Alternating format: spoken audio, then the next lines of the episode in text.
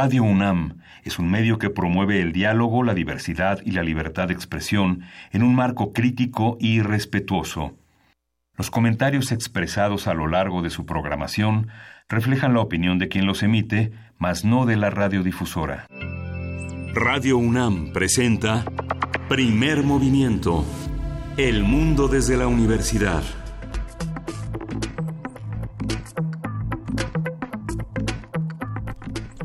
Buenos días, este jueves 16 eh, de agosto en la Ciudad de México dan las 7.05 de la mañana y estamos en la cabina de primer movimiento en Radio UNAM, Luisa Iglesias. Buenos días, Miguel Ángel, que ya no está lloviendo, ¿verdad? Ya pasó. Ya pasó. Ya pasó esta tormenta, iba a decir tromba, pero no, es tormenta. Sí, fue una tormenta. Qué impresionantes imágenes y todo lo que ocurrió en nuestra ciudad lo iremos platicando más adelante. Querida jefa de información, Juana Inés de esa, ¿cómo estás?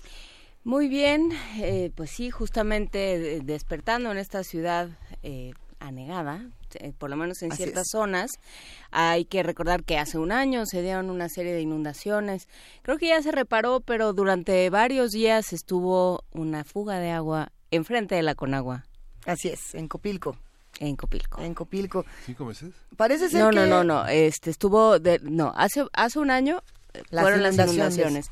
Y hace tres días estuvieron varios días, eh, estuvo una fuga de agua en, en frente de la Conagua y bueno, pues ya, ya es tan simbólico que pues ya no es nada. Sirva esto para comentar, por supuesto, que el día de hoy y a partir, a partir del día de hoy, durante los siguientes eh, días, estaremos confirmando esta información. Va a haber baja presión en la delegación, si no me equivoco, es, a ver, es en la, es en Coyoacán y en Iztapalapa, en diferentes colonias. Lo confirmaremos, eh, vamos a dar el dato exacto para que los que vivan por allá, que hacen comunidad con nosotros, estén pendientes, estén atentos y tratemos entre todos de ahorrar este recurso que eh, se desborda por algunos lugares y por otros, bueno, bueno, pues nos tocará eh, protegerlos y las autoridades en este momento todavía no hacen lo, lo correspondiente. Vamos a ver, porque tenemos un programa con muchas cosas. ¿Qué ha pasado esta mañana en el país, Miguel Ángel, que te bueno, veo? la, la reunión, la reunión con los rectores eh, de la NUYES, que están afiliados a la NUYES, 191 rectores, con el presidente electo Andrés Manuel López Obrador.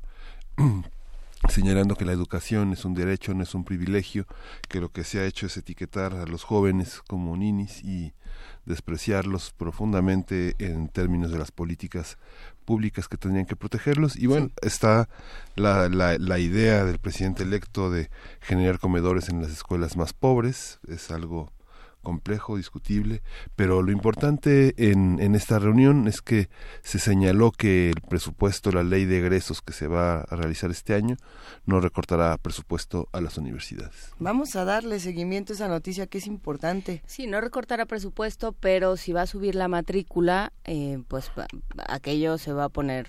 Peor. aquello va a representar un reto para los economistas, para los rectores, para las mismas para las mismas universidades. Si están pensando en recortar presupuesto en la radio en la radiodifusora, no. No creo que sea esa la solución. Seguramente habrá otra cosa. Tampoco nos quiten las galletas, no nos quiten las galletas. No nos quiten las galletas. sí, si hay más matrícula y el mismo presupuesto, el presupuesto de Hacienda, como sí, bien no, dice si, si nos tienen que quitar las galletas, quítenos las galletas, pero vamos viendo cómo hacemos para que para que realmente todo aquello aquel que quiera eh, recibir una educación, que esté, eh, que, quiera ese tipo de futuro, pues lo pueda hacer. Ayer platicábamos con Otilia Lux de Cotí y con eh, Mirna Cunningham, ambas de pueblos indígenas, una de Nicaragua, y, la otra de Guatemala. y la otra de Guatemala. Y justamente lo que decían es, a ver, se ha solucionado o, o se ha mejorado más bien el acceso a la educación pero todavía tenemos que preguntarnos qué tipo de educación y para qué y a quién y en qué términos y, y, y qué, para, qué queremos de nuestros egresados y para qué queremos una educación. Todo eso nos lo tendremos que plantear, digamos, nada tiene una solución sencilla. Pues era lo que, lo que durante, yo creo que todo el año pasado fue la gran discusión de si la reforma educativa necesitaba cambiar los modelos o nada más estaba siendo económica. Hay, tantas preguntas. Por cierto, nada más para decirlo, nuestro querido compañero Antonio Quijano, jefe de noticias de Primer Movimiento, ya nos mandó la información exacta para que estemos al pendiente. A ver, ahí les va, nada más para estar atentos. El sistema de aguas de la Ciudad de México eh, anuncia justamente, debido a trabajos de construcción de la planta de bombeo Cheroques, eh, se va a suspender el suministro de agua potable en varias colonias de las delegaciones Coyoacán e Iztapalapa. Esto de las 12 de la noche de este jueves, o sea, de ahora sí que cuando empezó este día, a las 8 de la mañana del sábado. Tratemos de ver cómo entre todos cooperamos y nos solidarizamos, hagamos comunidad y empecemos a contar un poco de lo que va a pasar esta mañana en el programa. A ver, arrancaremos con gastronomía. Sí, vamos a tener el tema del consomé y nada menos que le vamos a conversar con Rodrigo Llanes. Él es chef, historiador, director de la Escuela de Oficios Gastronómicos del goloso mestizo. El mero, mero goloso mestizo. Y además ya está aquí en la cabina. No está dentro de la cabina, pero ahorita lo, lo, metemos y nos da mucho gusto saludarlo. Historia de México con Alfredo Ávila, investigador del Instituto de Investigaciones Históricas de la UNAM, explica el concepto de libertad a través de los tiempos. Vamos a también en la nota nacional, tenemos la ley contra el acoso y la pornografía. Vamos a tener el comentario de Mara Muñoz Galván. Ella es asesora en violencia de género de la abogada general de la UNAM. Y en la nota internacional, lo que estuvimos discutiendo hace un par de días, Turquía, la guerra comercial y la fluctuación de la lira. Eh, la lira es la moneda turca. Eh, Recep Tayyip Erdogan se enojó, se peleó con Trump. Entonces hicieron el tequito, el iPod así, pues yo tengo el mío, pues córtalas, córtalas. Pero eso tuvo consecuencias en todo el mundo durante esta semana. Y vamos a ver de qué se trató este pleito y cómo se vive desde la parte económica con Francisco Rodríguez, miembro del Observatorio Económico de la Guamas Capotzalco, nuestro economista por excelencia. Y hoy en la poesía necesaria, la voz de Juana Inés de esa. Sí. ¡Listo! no. ¿No? Hay varias sugerencias. Bueno, si te sirve de algo, hoy es el cumpleaños de, de Madonna. ¿no? Hay mucha poesía pop de Madonna muy buena. ¿No, ¿No te sirve de nada esta sugerencia que te acabo de hacer? No, bueno, sirve para decir que pidió que eh, en, en, aras de su cumpleaños, si alguien le quiere regalar algo, done, eh, creo que pidió donativos para Malawi, sus seis. ¿Madonna? hijos. Ajá. Ok. Sí, estaba oyendo hoy en la mañana. Una nota que además incluía eh, la cantidad de, de, esposos que había tenido y quién era y quién después. Y yo pensaba, ¿y con los hombres hacen igual? Y con los hombres hacen igual. Bueno, hay algo interesante eh, en esta contradicción que tiene Madonna un personaje. Y nos vamos a detener tres segundos y seguiremos. Pero eh, recientemente, en las últimas semanas, Frida Saldívar llamó mi atención de una noticia eh, que pasó por los medios como como nada, eh, donde Madonna también fue acusada de formar parte, digamos, del Me Too, de acosar a una, a una mujer y de... Y, es interesante cómo esta noticia, luego, luego lo vamos a platicar si les parece o si, les, si, les, si los radioescuchas que hacen comunidad se interesan por el tema. Era la modelo del video Express Yourself, si no me equivoco. ¿Cuál era? Justify My Love, perdón. Eh, bueno, esta modelo eh, de pronto denuncia muchos años después que este beso que se da en el video, pues no, no le, pareció acoso. Y, y, entonces algunos dicen, pero ¿cómo te vas a sentir acosada por Madonna, no? Si es Madonna. Y entonces empezamos con estos, ver, funciona para un lado, funciona para el otro. ¿Cómo estamos viendo los géneros y cómo eh, estamos viviendo todavía estos temas tan complicados? ¿Desde qué ángulos? Eh, me parece que es una nota interesante, ¿no? Desde luego, bueno permite la reflexión de si el acoso lo decide quien lo ¿Quién sufre. lo decide? ¿O quién? ¿O a quién? Es uno de los temas. Ah, hay mucho más que discutir. Cerramos este programa con los mundos posibles del doctor Alberto, Benta, perdón, del doctor Alberto Betancourt, doctor en Historia, profesor de la Facultad de Filosofía y Letras de la UNAM y coordinador del Observatorio del G20 de la misma facultad. Así que hacemos la invitación a que se queden con nosotros de 7 a 10 de la mañana. Él va a estar platicando con nosotros sobre el mundo según la mirada del diario chino Global Times. Va a estar bueno estar bueno, es que está en China, había uh -huh. que decir que está en China y ahorita les vamos a ir platicando un poco más. ¿Tenemos música lista para esta mañana? Sí tenemos. Te faltó sí. el curso sobre faltó, banda sonora. Ah, sí. ah, ah, uy. Vamos a conversar, vamos a conversar con Adrián Payares, que es cineasta no y miembro fundador de la Asociación Mexicana de Artistas y Profesionales del Cine y el Audiovisual y vamos a conversar sobre este curso que va a impartir muy pronto. Venga. Y nos vamos a ir con música. Vamos Ahora a escuchar sí. Simply Falling Simply Falling de Iyeoka, esta cantante nigeriana, activista, poeta, ah, que vive en Estados Unidos, pero vive en el mundo, aquí también.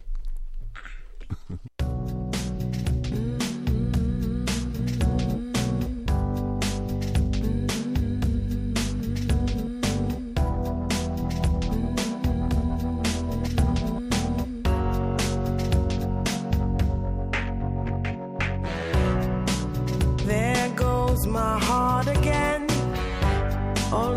time I thought we were pretending.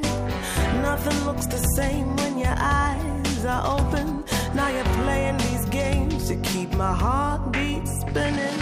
Yeah. Show me love you, show me love you, show me everything my heart is capable of.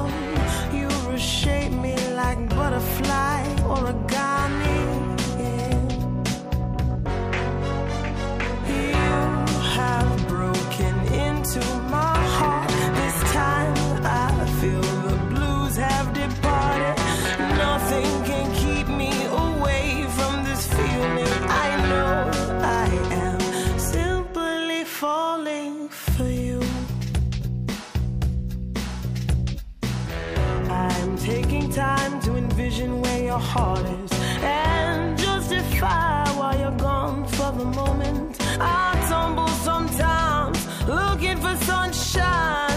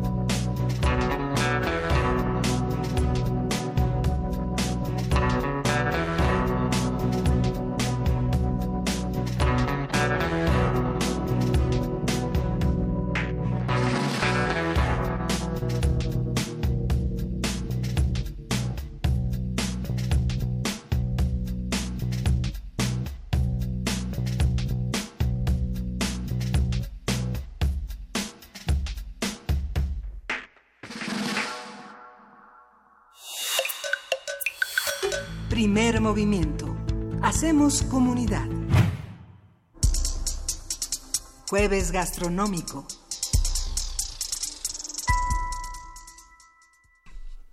El consomé es un caldo concentrado elaborado con carnes o pescado. Se puede definir como un líquido clarificado que resulta de la prolongada cocción de una proteína en agua. Pero esa definición es como la más anticonsomé, ¿no? Como que, bueno, ahorita lo... Es fría, como un consomé frío, con una capa. A ver, a este líquido clarificado que resulta de la prolongada cocción de una proteína en agua, se acostumbra a añadirle arrocito o garbanzo. Sin embargo, pueden haber más combinaciones. Por ejemplo, se le puede añadir fideo o verduras cortadas en juliana una vez que el caldo ya se ha cocinado. Según yo, al consomé no se le puede echar fideo, pero bueno, nuestro experto nos lo dirá en un momento más. No lo sé, porque según yo ya es sopita de fideo. Ya no es igual. ¿O sí? ¿Y qué pasa con el ramen y estas cosas? Pues, pues, a ver, bueno, ahorita, ahorita, ¿Eh? ahorita. Si bien se le considera un platillo típico de la cocina francesa, la receta procede de España y llegó a Francia después de ser robada de la biblioteca del monasterio de Alcántara por el general Junot en 1807. En la cocina española se conoce como consumado. Hoy vamos a conversar sobre el consomé, qué lo define, cuáles son las variedades y en qué consiste, cómo se ha manifestado en distintas cocinas del mundo. Para ello nos acompaña Rodrigo Llanes, chef historiador, director de la Escuela de Oficios Gastronómicos del Goloso Mestizo, articulista de la revista Animal Gourmet y colaborador del Programa Universitario de Alimentos PUAL. Queridísimo Rodrigo, bienvenido, ¿cómo estás? Muchas gracias, contento de estar como siempre aquí en primer movimiento con ustedes. Y está, está chistosa esa definición de la Wikipedia que dice que, que la receta era original de España y que Junot se, se la robó en, en la invasión napoleónica a España se me hace muy muy raro así que imagínate un general no en medio de la ocupación este. me llevaré este consomé señores. no, eh, no, voy al monasterio y en el monasterio me imagino una biblioteca de esas medievales bien este resguardada y decir où est la recette de, de le consumado parce que a la France no. yo sí lo veo clarísimo sí sí es que esos franceses son capaces de todo sí. sí. y sobre todo desde la visión española son capaces de todo que los malditos galos a ver más allá de los malditos galos deja de reírte Rodrigo Llanes este, ¿qué hacemos con el consomé? ¿De dónde sale y cómo lo definimos? ¿Qué, ¿Qué sí es un consomé? Mira, eh, la mayoría de las sopas se hacen con algo que técnicamente se le llama fondo, que aquí en México le llamamos sencillamente caldo. Es decir, tú pones un poco de carne o de huesos, que pueden ser de pollo en su mayoría, o sea, estamos muy acostumbrados al, al consomé de pollo, este, y lo pones a servir con un poco de cebolla y hierbas de olor y a lo mejor un poco de zanahoria, y lo dejas cocer bastante tiempo y entonces el agua en la que se está cociendo esto va a quedar con un sabor intenso muy rico. Eso es lo que generalmente se le pone a la mayoría de las sopas. Ok. Le puedes poner desde luego los fideos, o sea, en Asia, por ejemplo. Así hay fideos, a ver, el consomé sí es con fideos. O estamos hablando ahora de las sopas, es más general. Es nada más el pues el caldo, el líquido, ¿no? Sí. El líquido. Okay, okay. Bueno, es una es un preciosismo francés que ahorita voy a dar mi punto de vista contradiciendo a los españoles, pero bueno. Venga, venga, venga. No, y así vas a empezar hablando mal de la Wikipedia, nos vamos, ¿eh? No, Porque perdón. somos muy fieles a nuestras fuentes en este lugar. Y entonces, este, este caldo, por ejemplo, en Asia normalmente tienen el caldo separado de los fideos y, y ya cuando te vas a comer la sopa de fideo, la cocinera te, te sirve el caldo y el fideo en ese momento. Pero, este, digamos, en esencia lo que tienes es un, es un líquido con un sabor intenso y rico. El, se puede hacer también con restos de pescado y entonces este para cuando haces una sopa con pescado o este de vaca y- o de ternera y, y entonces te que o incluso en la barbacoa pues el escurrimiento es de carne de, de chivo y entonces queda un caldo intenso. Eh, a lo que se le llama consomé es cuando ese caldo lo quieres servir de una forma eh, específica como más exquisita y de ahí Ajá. el preciosismo francés. Porque, eh, primero, tienes que limpiar muy bien este líquido. Haz de cuenta que cuando se va cociendo eso, pues quedan restos de cebolla, pequeños trocitos de carne que se van este, desprendiendo de los huesos. Y entonces eso que tienes ahí eh, lo vas clarificando. Clarificando significa que con una espumadera muy delgadita vas quitando todos esos restos para que quede completamente este, libre de eso. O con un paño, ¿no? También. O con un paño, claro. Digo, ya ahora puedes utilizar simplemente un coladorzote y lo, lo echas, aunque corres el riesgo de que todavía se te pasen algunas cosas por el peso del, del agua o la presión del agua.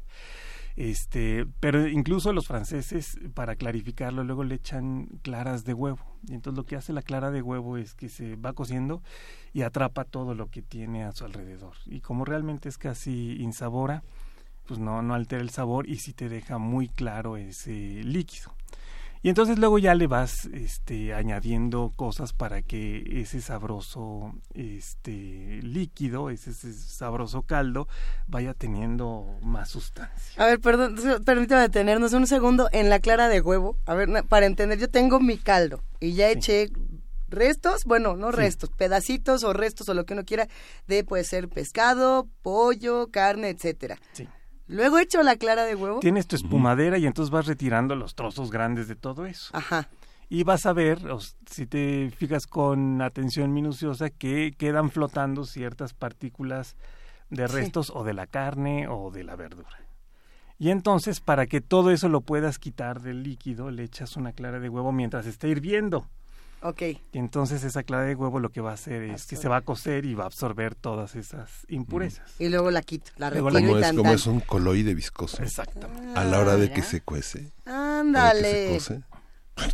Es bueno, es, es que es una, es una buena recomendación. A ver, Pero, pero hay quien lo toma solo, ¿no? Que quien toma ese, ese consomé clarificado solo. Sí. Que me Digamos, ese es como el consomé básico, ¿no? Ajá. ¿Qué es lo que hicieron los franceses para irlo haciendo más rico? Primero, como tienen muchísimos vinos y luego les gusta además importar vinos raros de otras regiones, sobre todo en el siglo XIX cuando se puso de moda, pues entonces le ponen vino de Jerez De o Madeira. de Madeira, ¿no? De este vino portugués este fortificado riquísimo. Entonces el consomé te sabe obviamente a la sustancia, pero también con este perfume, este aroma de vino delicioso. Eh, luego los franceses también eh, para agregarle comida, o sea, trozos de carne, es que ya que tienes el consomé hecho le puedes poner trozos de alguna carne exquisita.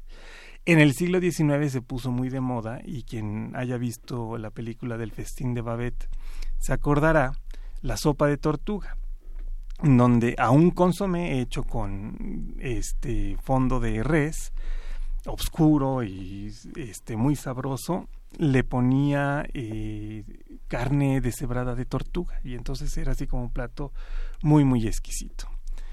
En el banquete del centenario de la independencia y que hizo el chef francés Sylvain Daumont aquí en México, Ajá. uno de los platos, el tiempo de la sopa fue un consommé riche, ¿no? O sea, enriquecido.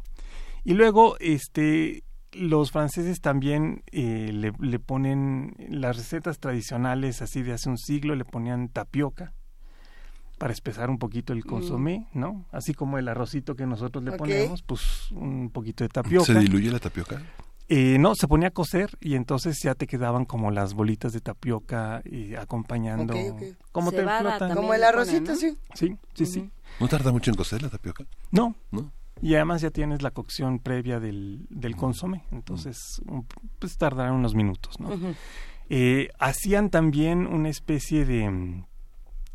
Hay una cosa que se le llama quenel, que es un como un crocante, bueno, no crocante porque no cruje, No, son como Este, las mm, sí. bolas de masa. como cuando aquí en México le ponemos bolitas de masa a los frijoles. O de y- apio. ¿O al chilpalchole? o al chilpachole, sí. Y entonces esta, esta pasta que se hace con un poco de puré de carne, generalmente es de pescado, con clara de huevo y, Ajá. y- y crema, este te queda este una pasta que pones a cocer dentro del consomé en pequeñas porciones. Y entonces la quenel se hace utilizando dos cucharas en forma muy artesanal y entonces te queda una especie de, de huevito, por decirlo así, de esta suculencia En forma de balón de americano. Exactamente. Para que nos entiendan. para que nos No voy. entiendan. y entonces te la eh, te estás tomando el consomé y en eso te tropiezas con esta carne deliciosa y bien preparada que además se ve bonita flotando ahí en el consomé. Ahora que mencionabas eh, la combinación de carnes también es pertinente. Eh, caldo de res con carne de tortuga. Eso nos pasaba en la película, nadie está diciendo aquí, nadie está recomendando comer tortuga, de verdad. de- pero no pero era algo que se hacía, ¿no? Sí. Eh, ¿Qué tipos de carnes se pueden combinar en un caldo? ¿Hasta cuántas carnes pueden entrar en un caldo y que sea válido? Es territorio del goloso mestizo. Sí, yo creo que sí, ¿no? O sea, los franceses son muy ortodoxos en sus, en sus tradiciones, y, pero sin embargo innovaban como esta, este consomé con carne de, de tortuga y también cuando inventaron los quenel, ¿no? Eh, he visto que los asiáticos al consomé luego le ponen lajitas de carne de pato y ay, es riquísimo. Y es muy la rico. verdad. Sí, sí, sí. ¿Y qué pasa? ¿Qué son los picatostes? Porque en los libros que yo leía de chica traducidos en España comían consomé con picatostes. Son como de los crutones. crutones. Sí, Los es el pan tostado, ¿no? O sea, en trocitos pequeños tostado con un poco de aceite o de mantequilla, lo cual los hace un poquito impermeables y entonces así cuando ya lo estás comiendo, sí puedes morderlo y Cruje. ¿no? Entonces eso es, Delicioso. es también delicioso. Eh, hay recetas eh, y les compartí a- al muro de, de primer movimiento de distintas variaciones del consomé en francés eh, de hace más o menos un siglo. Y entonces ahí te van poniendo las distintas variaciones. Hay otro que es el consomé rico, que entonces haces estas preparaciones extras que le vas incluyendo al consomé y con una variedad infinita, bueno, no infinita, pero sí muy copiosa de, de ingredientes que le vas poniendo y que eso era lo que hacía atractivo finalmente para las mesas burguesas el consomé porque de repente al caldito de toda la vida pues le vas poniendo cosas distintas y va sea, el comensal de encontrar esos trozos, ¿no? O al caldito de ayer. Porque también lo puedes ir, este, además se va recalentando y se va poniendo mejor Sí. y lo puedes ir, le puedes ir variando. ¿El pozole sería un tipo de consomé? O ya estamos lindando, ya estamos en territorios, ya eh, abismos metodológicos muy complejos. Pues lo que pasa es que es muy, este, Salvaje. Pues no O salvaje, pero salvaje la, la comparación, me refiero. es que imagínate que toda la cantidad de, de mm, complementos que le vamos poniendo al pozole para que sepa más rico, ¿no? O sea, el, eh, el orégano, eh, la cebolla picada, los rabanitos picados, la lechuga. Si no tiene suficiente picor, el chile seco ahí, un poquito de sal y luego la tostada con crema. No, hombre, eh, ya se me hizo agua la boca. Este, te comes todo eso y claro, pues un francés no entiende eso porque dice, c'est un salado, o c'est una soup, ¿no? O sea, dices, es una sopa O es, la, una o es la carne. o es la carne, ¿no? También, porque luego cuando además es de carne le, le echas este un chorro de carne, ¿no? De, de cerdo, de pollo, en fin, de, de lo que hayas hecho el pozole. Entonces, este es distinto. Pero nuestra idiosincrasia, pues podría decir que sí, pues es un caldito con, con maíz, ¿no? Con carnita, está rico. Este, hay anécdotas alrededor de los de los consomés aquí en México. Uno medio este trágico, porque había un restaurante que se llamaba El Napoleón, ahí en la colonia Condesa, muy cerca de donde estaba la Flor de Lis, en, en la, en la glorieta de Iztaccíhuatl. Y entonces este era un restaurante francés de esos de vieja escuela y muy famoso. Entonces un día llegó a comer la esposa de un, de un presidente de México. Y ¿Cuál? entonces, ¿Quién? Nancy. Eso no lo voy a decir. Ajá. Y entonces cuentan que este cuando el chef estaba preparando el consomé, pues hizo todo su esfuerzo para que quedara clarificado y a la francesa y porque además los franceses cuando les dicen que está alguna autoridad se ponen todavía más neuróticos y, y más exigentes, ¿no? Entonces sacó su su consomé francés, ¿no? Al Madeira. Y la señora nada más dijo, ¿me puede traer un poquito de cebollita y cilantro picado?" Y un chilito verde. Sí, literalmente así fue. Pues sí, es que Sí. si no, no, no así, sabe. así somos los mexicanos, nos ¿En- gusta ¿En eso. qué momento decidimos que el consomé podía ir en cubitos? Ahorita te platico eso. Nada más déjame terminar de decirte que Sí, ¿Qué pasó después pues el de chef eso? se montó en su macho de Ahora chef no le francés doy. y dijo, de ninguna manera, este es un consomé que yo hice y quedó perfecto, impecable como está. Y, Y por eso cerraron el de- restaurante. Por eso hablamos del Napoleón en, Sí. de En Waterloo, pasado, sí. en pasado perfecto. Bueno, Ni modo, este, así es, ¿no? La defensa, la defensa de los principios. La defensa de los principios, este, Bueno, pero, Pero, algo, de, digo- algo de razón tienen las dos partes en esta Desde historia, luego, por como eso me gusta tendría que ser y como me gusta, ¿no? Por- cuando uno va a comerse sus tacos de barbacoa, pues, ahí entra ¿Con el, consomé? el famosísimo lo que debe ser y lo que a mí me gusta, Le pongo porque consomé. Yo he visto a las mejores mentes de mi generación perder a su taco completo en el chopeado de, de- Del taquito, digamos, de suave en, en el consomé y que todo se pierde ahí. Y, y- y a, a mí no me parece que es lo que debería, entre comillas, de ser con el consomé barbacoa, por Bueno, ejemplo. la birria, Lisa. Pero la birria, este tipo de platillos muy mexicanos, de, de caldos muy mexicanos, ¿qué hacemos con ellos? Porque con- yo creo que el consomé de barbacoa y la birria son dos ejemplos que podríamos tocar en esta mesa. No, pues son deliciosos, ¿no? Este, De ya- vámonos por uno. Pues sí, ya si tú me dices, este, oye, eh, esto no lo podría servir en el siglo XIX en una mesa burguesa francesa, pues no sé, a lo mejor y si la sirves y es todo un A lo éxito, mejor sí. ¿no? Y dices, este, qué rico, ¿no? Y entonces yo creo que es un poco la perspectiva que puedes, este, darle a la comida desde tu subjetividad. Imagínate que te cuentan cómo eh, comemos el consomé aquí en México y entonces lo describes así de forma gourmet y particular. Dices, A ver, podemos hacer. Ajá, Sí, ¿no? venga, venga. Imagínate, es un consomé de, de ave, por no decir de pollo, nada más de ave y así te queda una cuestión ahí nebulosa. Es decir, a lo mejor alguien fue de casa y, y consiguió faisano, alguna cosa así, ¿no? Un consomé de ave eh, con eh, pequeños trozos de este cereal asiático cocido lentamente en el mismo caldo em, con trozos de garbanzo eh, y además aromatizado con cítricos, ¿no? Porque ese es el, el- el Échele aroma mexicano, sí, échale limoncito. y entonces pues ya tienes ahí una descripción. A mí una vez me pasó con una española que estaba vendiendo vinos en una muestra que entonces me decía, es que aquí la, la, la gastronomía mexicana es tan fascinante y esto.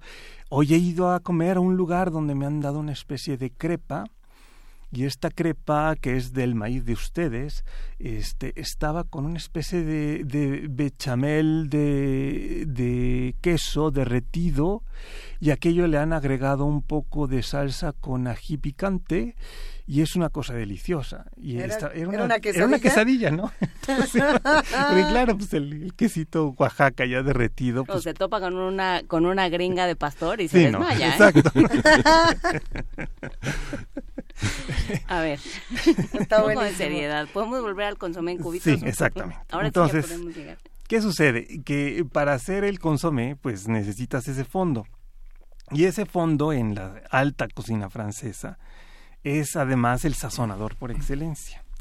Tú pones a hervir esto, estos huesos, ya sea de, pescado, de, de, de vaca o de pollo, y lo, lo reduces mucho, o sea, lo dejas prendido en el fuego muchísimo tiempo, entonces te das de cuenta que de un litro que, ponía, que pusiste en un inicio te queda menos de medio litro. Entonces lo que tienes ahí es muy concentrado. Cuando los franceses tienen estos restaurantes donde tenían, porque ahorita ya se ha ido modificando un poco, este, tenías todas las preparaciones que tenías que incluir en el menú, que estabas haciendo salsa bernesa y la salsa bechamel o eh, la brunoise o lo que sea, le agregabas cucharadas de este consomé y entonces el sabor es mucho más intenso y delicioso, Pero líquido. pero líquido.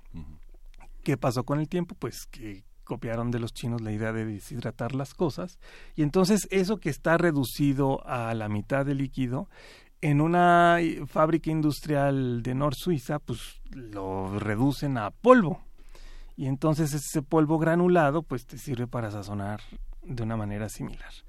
Claro, lo que sucede es que para que tú puedas granular ese polvo le tienes que agregar otros elementos y para que además tenga un sabor un tanto uniforme y universal que a todo mundo le guste, pues generalmente se le agrega glutamato monosódico. Eso, eso. ¿No? ¿Qué pasa con eso? eh? Pues es simplemente un, un aditivo asiático que hace que a la gente le guste más lo que está comiendo y que se le pone a una infinidad de cosas. ¿no? Es ensalzador.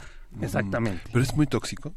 No sé, Pues- yo pensaba, pensaba en el consomé de Nor Suiza y pensaba, este, comer, compré como tres variedades de consomé orgánico en una tienda kosher. Verdaderamente extraordinario. ¿Qué Claro. diferencia habría con esos consomés? Mira, en el caso del kosher tiene que haber estado bendecido Pero- por el, por el, eh, por un rabino, para que entonces la comunidad creyente este y que cuida la, la dieta kosher, pues diga este este es parte de la comunidad, ¿no? Es una cuestión gregaria y comunitaria muy particular. En el caso del orgánico, pues se supone que los ingredientes con los que se hizo esa reducción, es decir, las verduras o la carne, en su caso, si es que eh, era de carne, este, tienen una alimentación o, o una, este, un cultivo de origen orgánico. La cuestión es que este caldo de pollo en cubitos o en polvo es como que el sazonador por excelencia ya de, de todo el mundo eh, y con sus variedades, ¿no? O sea, incluso cuando tú comes ramen y está este deshidratado y ya nada más lo metes en agua caliente, pues finalmente el polvito que le ves al ramen es ese consomé concentrado y que le va a dar el sabor y que se va a ir disolviendo conforme le vayas agregando el agua caliente y le va a dar en, en sí todo el sabor. Entonces, la modernidad es así. ¿Cuál es el peligro de esa modernidad? Pues que hay un punto en el cual te acostumbras a que el- las cosas sepan de una sola forma. Y te puede gustar a ti, a Luisa, a Juan Inés o a mí o a cualquier otra gente porque ya es... En el Istmo, en Chihuahua. Ahí, exacto. Es, la, es como que la, la media que dices esto, sabe, y entonces haces tu sopita de fideo y puede ser que le pongas muchas otras cosas, ¿no? Que hay gente que le pone los higaditos y este o la carne o plátano o lo que sea, o que aquí en México hacemos justamente esa sopa con puré de jitomate y por eso es Sí. una sopa roja. Eh, pero eh, finalmente le agregas el consomé en polvo y ya en ese momento estabilizas el sabor y la gente pues lo, lo reconoce y, y, y si estás Pero comiendo ¿se vale o no se vale? Al final del día, tú dirías, sí, échenle consomé de ese, el de polvito, o no. Pues mira, en un restaurante donde tienes que dar un servicio particular y este, te tienes que esmerar, yo considero que lo mejor es hacer sus propios caldos, ¿no? Porque además es una cuestión este, de economía. Eh, cuando tú compras pollo, por darte un ejemplo, y la mayoría de tus comensales le gusta la pechuga de pollo, pues entonces compras la pechuga, pero te venden en la pechuga con todo y hueso. Ya tú puedes pedir que te manden la pechuga deshuesada, pero te mandan al lado los huesos, porque ya pagaste por ese peso.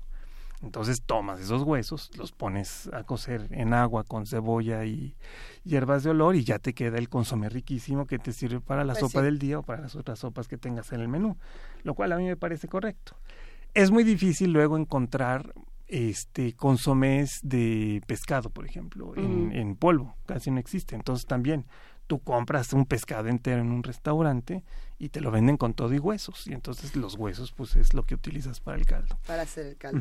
Antes de, de despedirnos, nos están preguntando, Rodrigo, por dos tipos de consomé que no hemos mencionado. Uno es el vegetariano y el otro de existir con insectos, si es que existe. Esto nos lo preguntaron en redes sociales. No es mi idea, pero a lo mejor, quién sabe, está sabroso un caldo de... El consomé vegetariano simplemente eh, omites los eh, huesos de cualquier proteína animal y son verduras, Mm. generalmente las que tienen mucho azúcar y que tienen un sabor intenso, o sea, se suele hacer con zanahoria, con apio también se le agrega, eh, se le pone eh, también calabacita, cebolla, ajo, y entonces todo eso va siendo un caldo suculento y que es perfectamente vegetariano. Y hay mercados donde hay una gran variedad de deshidratados de consomé, ¿no? Digamos, estaba comentando la Juan Inés el fin de semana en el Medellín, como 10, Ok, y tenía verduras exacto. muy grandes, otras muy pequeñas, y tenía chapulines uno. Ah, mira. Ah, entonces sí hay de chapulines. Ese Mira, hay que probarlo. sí, Ese hay que probarlo. Es- eso, es, eso es lo fascinante de- El problema es que los, los chapulines sí tienden a disgregarse, ¿no? Yo te voy a decir nada más cuál es el criterio así como de degustación que aplicaría. Normalmente los insectos se, se comen en, primero, en cantidades muy pequeñas, porque recolectarlos no es en Chilamiotra, sino Sí. tienes que ir en una temporada y demás. Y este, y generalmente se deshidratan, ¿no? O sea, si tú ves cualquier tutorial de YouTube de cómo se hacen los chapulines, pues ya que se recolectaron y se purgaron, los pones en una cazuela con ajo y, y limón para que se vayan deshidratando, entonces por eso son crunchy. ¿no? O sea, lo- los Si, mueves pier- si pierden esa textura, Yo creo Hijo. que desvirtúa Sí. un poquito. Pero, obviamente, si de repente me dan a probar este caldo de, de chapulín y, y lo pruebas y dices, esto está delicioso, pues qué, qué bueno, ¿no? como sugerencia, quizá echen los chapulines segundos antes de que se lo vayan a O comer en- y quedan polvo. crocantes. O, o polvito de eh, chapulín. O ah, como la barbacoa que estabas diciendo, te haces un taco de chapulín con una tortilla. Está molido. ¿no? Y el Sí, chopeadito molido, de molido. confianza. Y tu cucharada y tu, tu mordida al taco de chapulín, pues eso está buenísimo, ¿no? Nos hemos quedado antojados. Hay comentarios, por supuesto, en redes de los que hacen comunidad con nosotros, recomendaciones de lugares, de pozoles, de consomés y de distintos caldos. Y no nos queda más que agradecerte, querido Rodrigo Llanes. No, pues Estuvo delicioso. Nos escuchamos muy pronto, sin duda. Desde luego. Y nos vamos a despedir con música, nada más anunciando que el 12 y 13 de noviembre van a estar los Pixies en la Ciudad de México tocando una vez más, regresan. Y esta canción para los que gustan de los Pixies. Oye, nada más a ver, hacer un pequeño- vas, vas, vas, antes, antes de mandar los Hoy Pixies. estoy estrenando una columna que escribí ¡Ah, para qué Mujeres bueno! Más. Sí. Ya llegó, ya nos... ah, cuéntanos, cuéntanos, cuéntanos. Va a ser una columna semanal que va a salir los jueves. Se va a llamar Pueblo del Sol. Y son reflexiones místico-mágicas sobre el México presente. y ahorita estoy comenzando con Quetzalcoatl y, y el pueblo de México. Y la siguiente semana Quetzalcoatl y la cuarta transformación. A ver qué, qué les parece. Bien. A ver ¿En si un día me invitan. En Mujeres Más. Mujeres este Más. portal de, de noticias. Y Órale. a ver si un día hacemos un héroes y villanos con el Un, pre- un un a ver un presidente, un presidente emplumado. Ve nada Sí. más. En arroba P Movimiento encuentran la liga, esta columna ya se compartió en nuestras redes sociales. Gracias, querido Rodrigo. A ustedes. Y ahora sí, para los fanáticos de Pixies, esta canción que la conocen como El Consomé, pero en español se conoce como... Más bien en inglés es Here Comes Your Man, ¿no? Sí. Eso.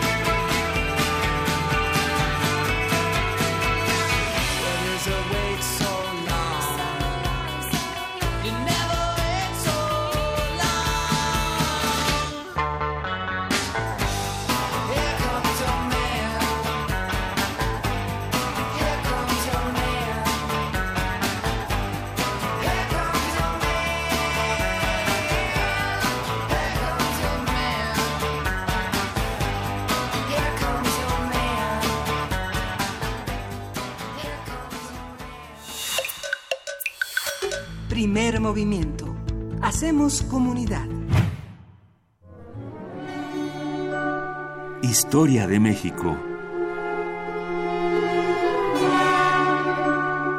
Estamos ya en la estamos ya en la cabina de primer movimiento, continuando con esta primera hora y está con nosotros Alfredo Ávila, que es investigador del Instituto de Investigaciones Históricas de la UNAM, para hablar del concepto de libertad a través de los tiempos. Alfredo, buenos días. El Ángel, ¿cómo estás? Buenos días, buenos días, Juana Inés, Luisa. Buenos días. Buenos días. Eh, pues la, la, semana pasada que, eh, que hablamos un poco del, de la Escuela de Verano de Historia de Conceptos, eh, me quedé allí con, con, algunas ideas acerca de ciertos conceptos básicos en, en, la historia de México y uno de ellos y que además es uno que, que a mí me gusta mucho y sin duda eh, es, es, bien importante es el concepto de libertad y, y es un concepto que además nos eh, nos remite a algo que señalamos la semana la semana pasada como a veces todos parecemos estar de acuerdo en ciertas cosas, pero estamos pensando en asuntos completamente distintos.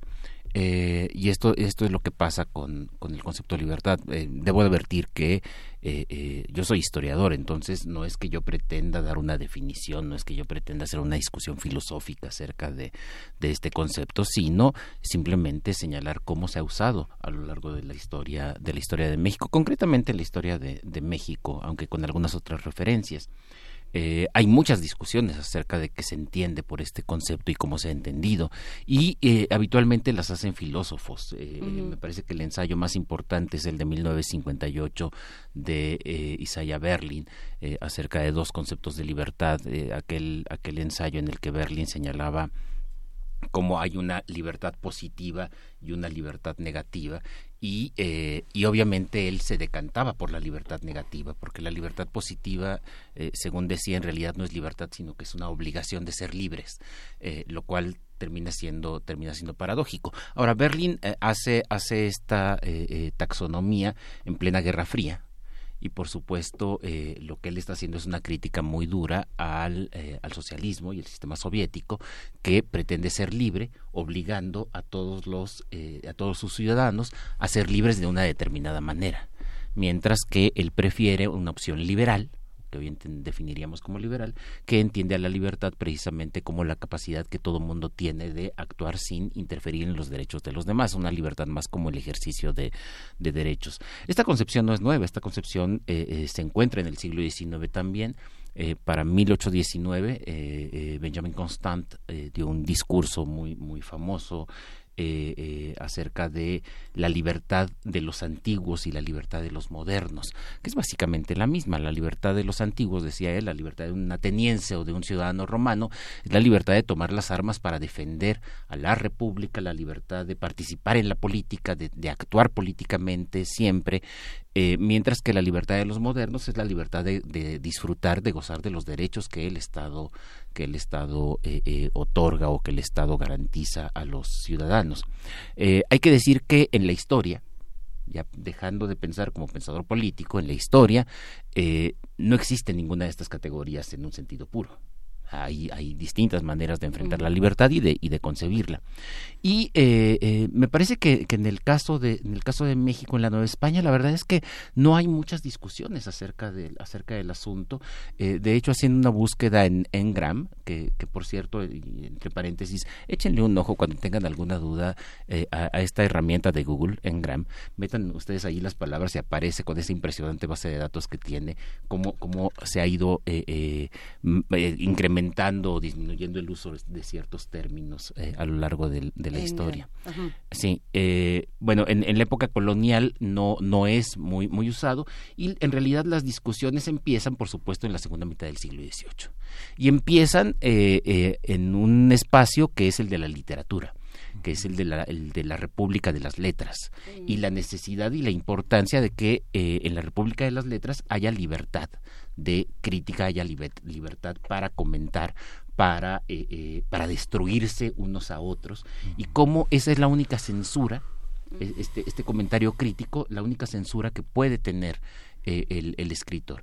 Y aquí empieza a aparecer ya la discusión acerca de, eh, de esa dicotomía que es censura versus libertad de prensa libertad de opinión. Hay, hay, hay, una cosa que es muy interesante que y, que y que Hidalgo, Miguel Hidalgo recoge esta cuestión teológica del tema del albedrío, que es una discusión que está tanto en Santo Tomás como en lo que va a ser después en la Iglesia latinoamericana como una perspectiva de la libertad y de la subjetividad. Exacto, y, y esto es algo muy importante porque eh, bueno, eh, yo creo que en alguna ocasión habría que dedicarle un programa al tema de la libertad de prensa y la opinión pública y todas estas cosas, pero pero eh, en términos políticos buena parte de la discusión eh, empieza tanto con la Revolución Francesa, o sea, la Revolución Francesa es un fuerte impacto para pensar la libertad y particularmente con la Revolución Haitiana.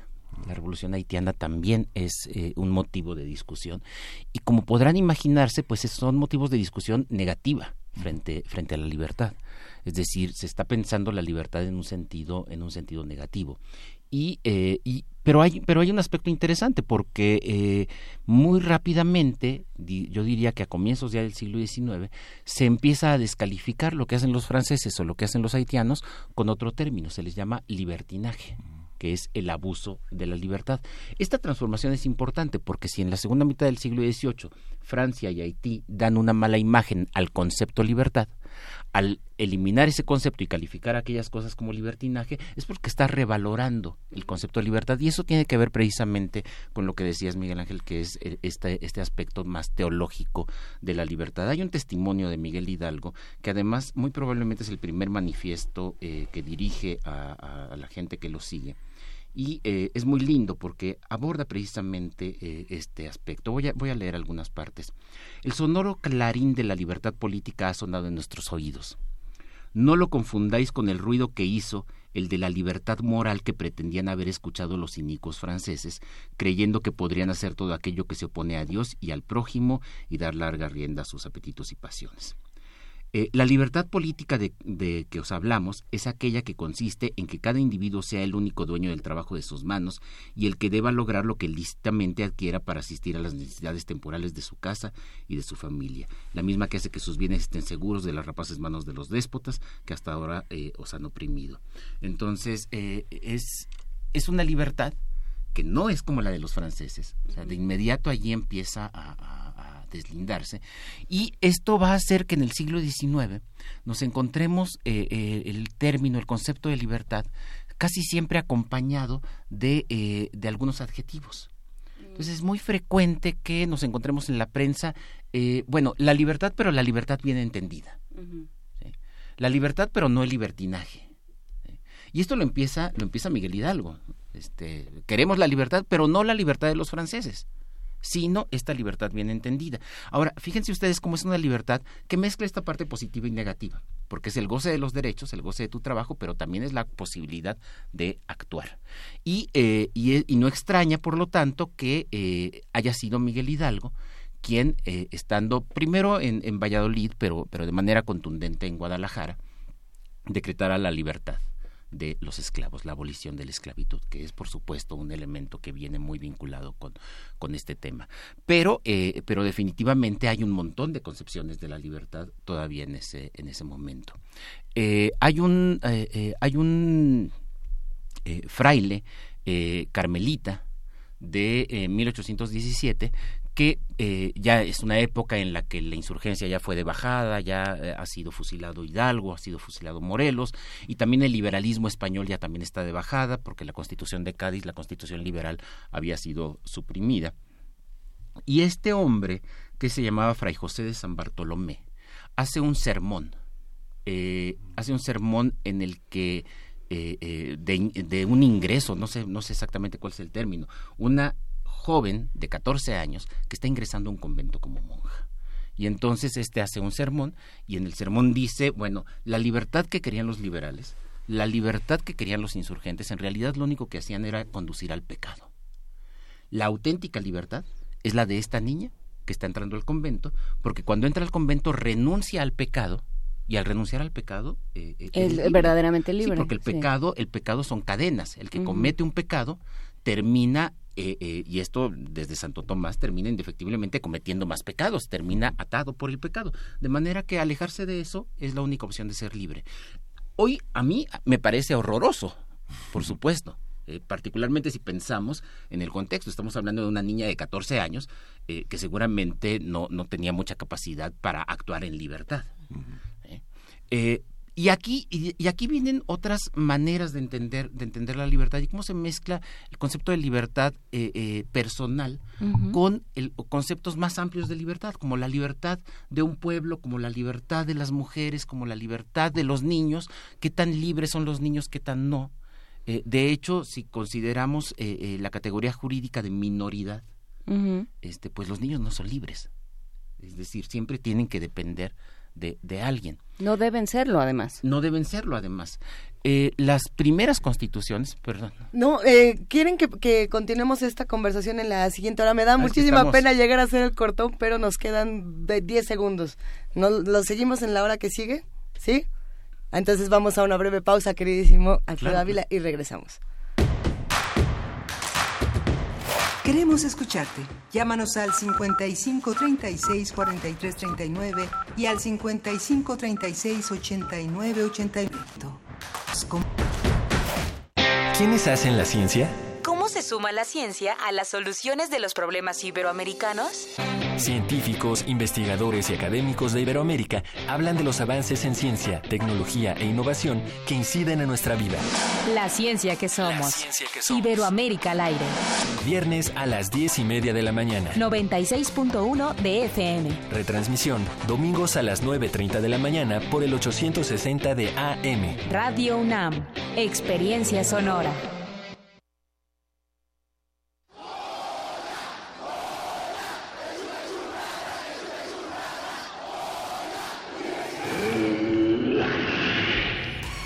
¿Te identificaste?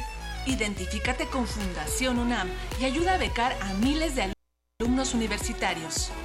Súmate 5340-0904 o en www.funam.mx. Contigo hacemos posible lo imposible.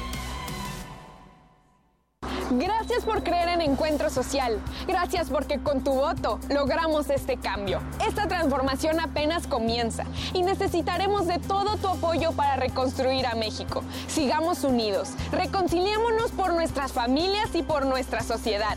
No te defraudaremos. Nuestro compromiso por hacer a México con igualdad, justicia y paz sigue en pie. Gracias por estar del lado correcto de la historia. Partido Encuentro Social. Escucha la conferencia que impartió el biólogo José Sarucán, en la que habla sobre la protección del medio ambiente. Lo que no podemos hacer es seguir pensando que tenemos que crecer indefinidamente. Y se crece indefinidamente porque nosotros entramos en el juego del crecimiento indefinido, con el consumo absolutamente indiscriminado de todo lo que nos ponen enfrente. Tu mejor compañía es www.descargacultura.unam.mx 10 frasquitos de gel desinfectante, 4 caldos cultivos, compostas, un invernadero sonoro. En este ambiente se experimenta la nueva música en compañía de sus creadores. Cultivo de ejercios, frescura en la flora musical. Lunes y jueves, 21 horas, por el 96.1 de FM. Radio UNAM.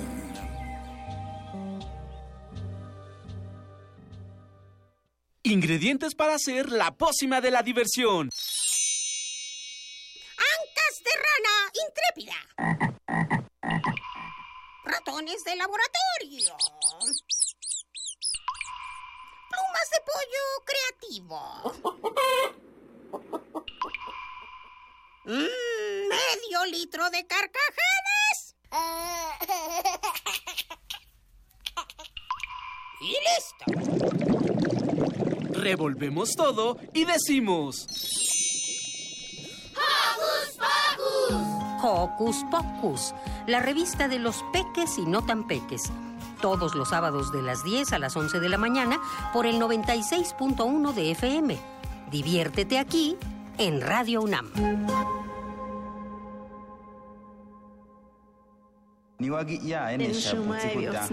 Calme Cali, un espacio intercultural donde las lenguas indígenas resuenan en la voz de sus hablantes. Acompáñanos a conocer a sus protagonistas todos los jueves a las 10 de la mañana por el 96.1 de FM. O escucha la retransmisión los domingos a las 3.30 de la tarde. Y si te perdiste algún programa, búscanos en radiopodcast.unam.mx. Radio UNAM, experiencia sonora. Síguenos en redes sociales. Encuéntranos en Facebook como Primer Movimiento y en Twitter como arroba PMovimiento. Hagamos comunidad.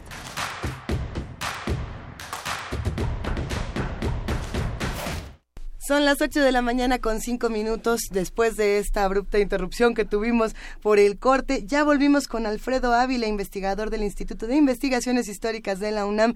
¿En qué nos quedamos, querido Alfredo? Pues eh, eh, siguiendo con esta, con esta idea de, cómo se mezcla la libertad positiva y la libertad negativa en términos, en términos de, Berlín.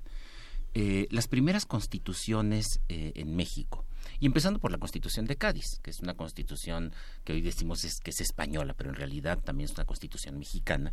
Primero porque hubo muchos mexicanos que estuvieron redactándola, este, pero también porque se aplicó en, este territorio y sirvió además de base para otras constituciones. Eh, la definición de ciudadano, por ejemplo. Las constituciones no, se toca el tema de libertad, salvo para referirse a la libertad de la nación. La nación es soberana y libre. Pero, eh, eh, pero cuando se refiere al ciudadano, la definición del ciudadano es precisamente la de aquel que no depende, es decir, la de aquel que es libre. Quienes no son ciudadanos para estas primeras constituciones y por lo tanto no pueden ejercer derechos como votar u, u otros. No son ciudadanos los menores de edad, porque son dependientes. No son ciudadanas las mujeres, sabemos que, es puro y vil machismo, pero hay una argumentación también en el mismo sentido. No son ciudadanas porque son, si son menores de edad, dependen del padre, si son casadas, dependen del marido. Este, y hubo alguna discusión interesante acerca de qué hacer con las viudas, pero rápidamente los diputados, eh, eh, eh, que, no eran muy, muy generosos en estas cosas, sugirieron que la calidad de viuda era una calidad excepcional, entonces que no valía la pena legislar sobre, sobre ese aspecto. Pero entonces no son ciudadanas las mujeres, no son ciudadanos los menores de edad, no son ciudadanos, no pueden ejercer derechos de ciudadanos los empleados domésticos. El trabajador de un rancho sí, porque es padre de familia. Pero el empleado doméstico, el que le sirve la comida al patrón, ese no, porque se considera que forma parte del entorno familiar del patrón. Entonces es un dependiente, eh, es un dependiente, es un dependiente más. Fíjense aquí cómo lo que está resonando es la vieja idea del derecho romano del pater familias y sus dependientes. ¿Quién es el ciudadano? El pater familias. Todos los demás dependen de él. Y no pueden votar por una razón bien simple. Eh, el, ejercicio del voto es un ejercicio de libertad. De allí que hasta la fecha sigamos pensando que hay que evitar la coacción del, del voto. Eh, si la llevamos a un extremo, entonces deberíamos eliminar las campañas. Pero, pero eh, se trata fundamentalmente de eso, del ejercicio de, de la libertad. Y no son ciudadanos los frailes. Los curas sí, pero los frailes no porque el fraile cuando entra al convento hace renuncia explícita de su libertad con el voto de obediencia. Entonces allí precisamente hay toda una manera de entender eh, eh, qué significa ser libre y cuál es la importancia de la libertad para los ejercicios eh, ciudadanos. Pero no se trata únicamente del goce de, derechos ciudadanos, sino también de las obligaciones que libremente estás adquiriendo por ser ciudadano de una república. De allí la importancia, por ejemplo, de poder portar armas en el siglo XIX. Los pueblos, los pueblos que se consideraban libres, y cuando digo pueblos me refiero incluso a comunidades, comunidades campesinas, eh, ayuntamientos, etcétera. Los pueblos que se consideraban libres eran pueblos que podían armarse para defender sus derechos. Y aquí vuelve otra vez esta, eh, eh, esta tensión o esta relación más bien entre eh, los derechos y las libertades individuales con las libertades de comunidades. ¿Qué hace que un país sea libre? El que sea independiente, el que haya conseguido la emancipación. Y si nos fijamos, términos como independencia o como emancipación eran términos de derecho que se usaban para personas. ¿Quién se convierte en una persona independiente? Ah, pues el menor de edad, cuando deja de ser menor de edad. en ese momento adquiere independencia y por lo tanto libertad. En caso de ser hombre. En caso de ser hombre. Y eso, esa metáfora, la aplicas para los países. Ah, oye, no, es que Nueva España, pues todavía no es mayor de edad, entonces por eso sigue dependiendo de la madre patria. Pero cuando ya es mayor de edad, ya es independiente o se emancipa que es lo que sucede también con, con las personas.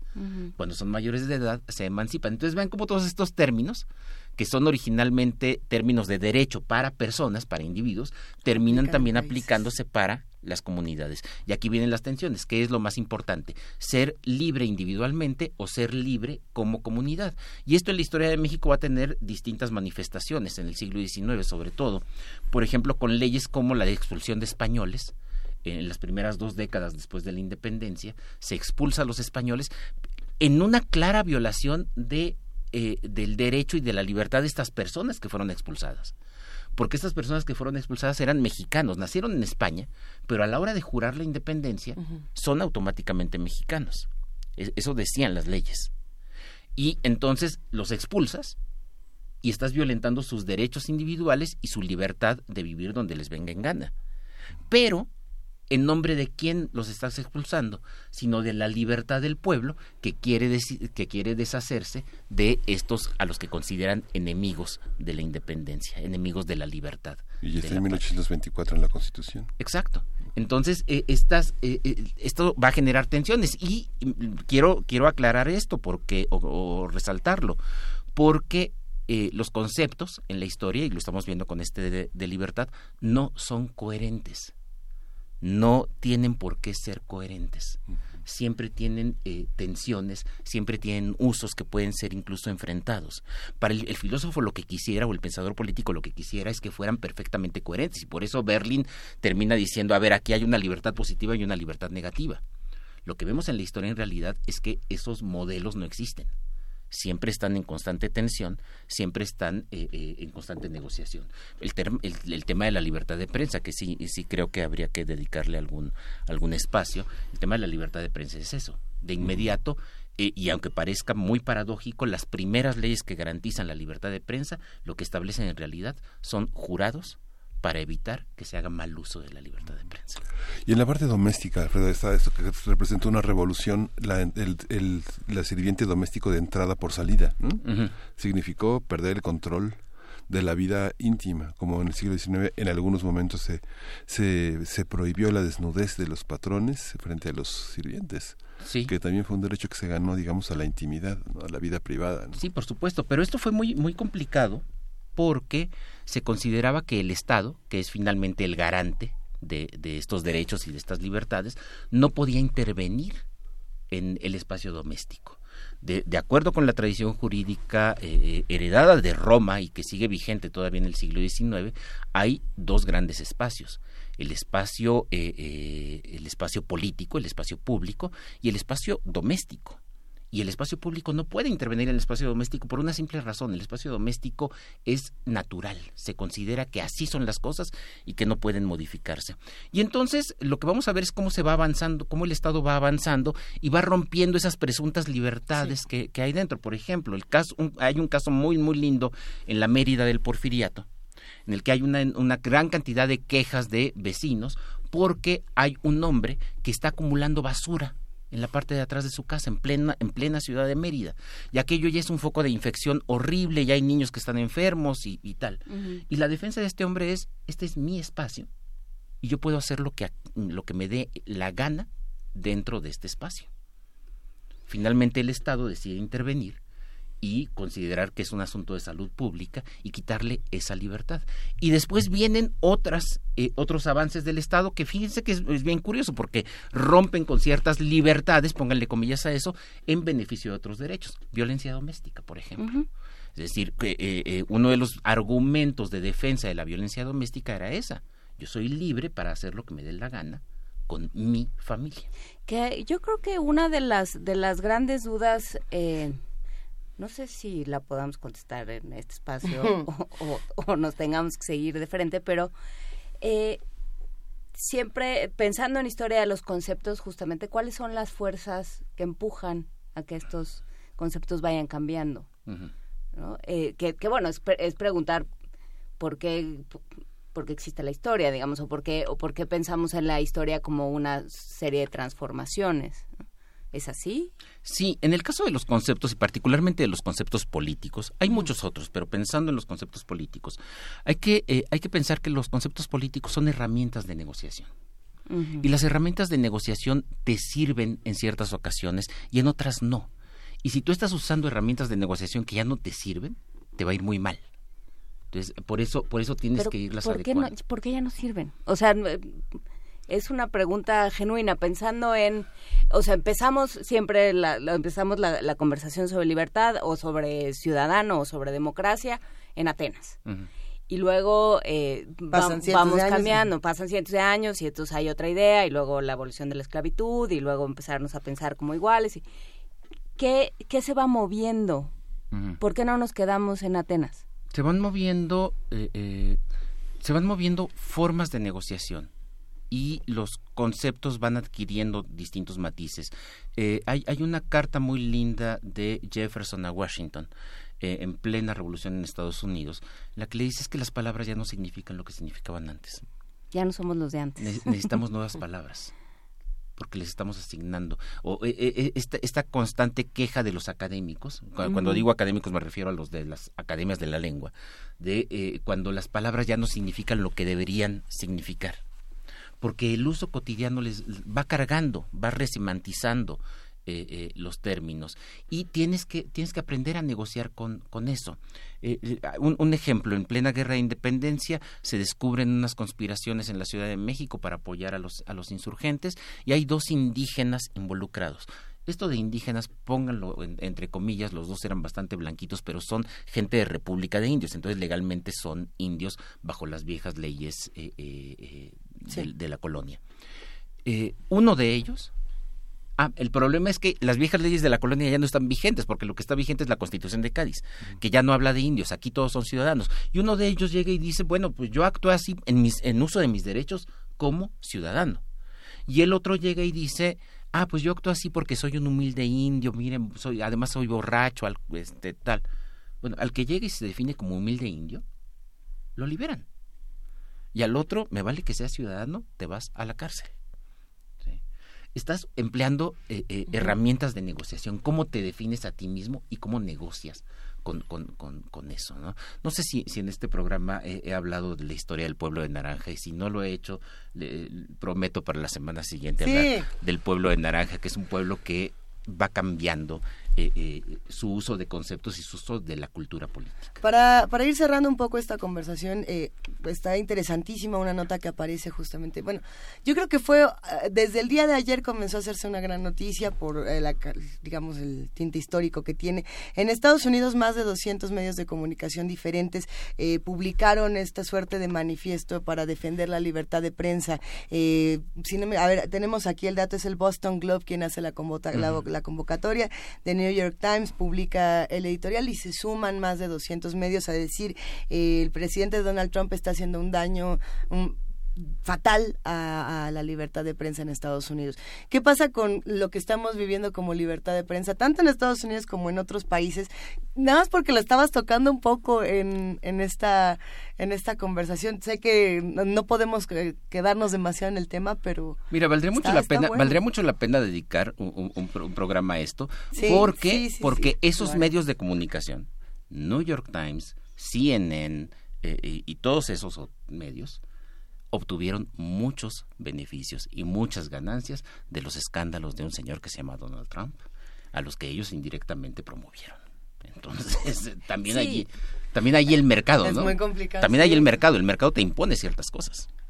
Sí, no, esa, esa discusión y, y es un argumento que ha utilizado Trump varias veces. Sí, díganme lo que quieran, pero el día que yo me vaya, a ver cuánto venden. Sí. Entonces, eh, sí, es, es una discusión eh, que hay que tener hay que tenerla también en este país eh, cuando se está se está negociando cómo van a estar los subsidios y si se van a acabar y si no cómo se va a cómo se va a insertar la propaganda gubernamental, cómo se va a repartir, con qué criterios, todo eso. Es, este editorial cierra diciendo, la prensa libre los necesita y es como una convocatoria a los ciudadanos a, sumarse a la lucha por la prensa libre, pero los ciudadanos no ganan lo que ganan eh, los periódicos en Estados Unidos. Pero también pensar en periodismo libre no es lo mismo pensarlo en Estados Unidos que en México. ¿no? O en otros países. Bueno, periodismo libre es un eh, es uno de los conceptos este, que, han dado muchas vueltas. Y, que habría que y que habría que contextualizar. Si pensamos en libertad como el poder hacer lo que te dé la gana, no hay periodismo libre, porque todo el periodismo depende de de criterios editoriales, depende de, en algunos casos del Estado, depende de muchas otras cosas. Siempre hay un interés detrás de todo lo que publicas y de todo, de todo lo que dices, ¿no? Pues lo, lo platicaremos desde luego con, eh, con más espacio. Muchísimas gracias, Alfredo Ávila, del Instituto de Investigaciones Históricas. ¿Sigue la escuela de verano?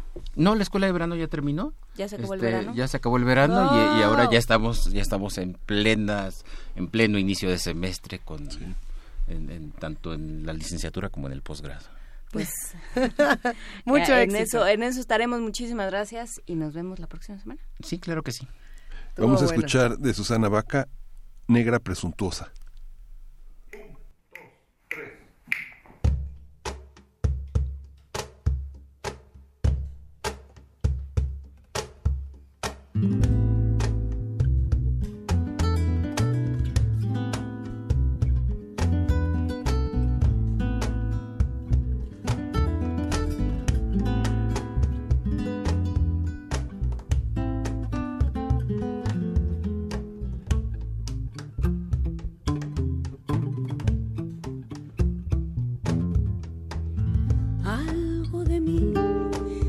Perdido entre tu casa y mi casa.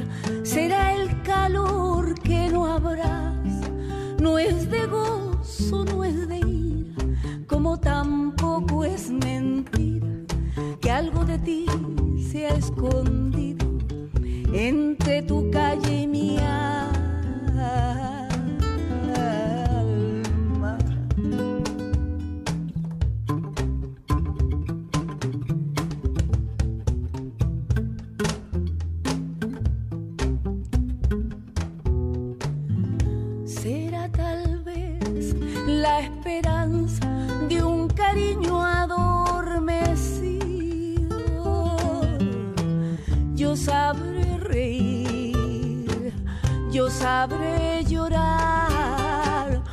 sabré entregarte mi cariño.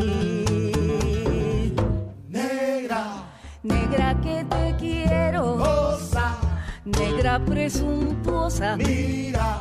Que me estoy muriendo. Dame. Vida de tu boca, Bota. que me está pisando los talones de la línea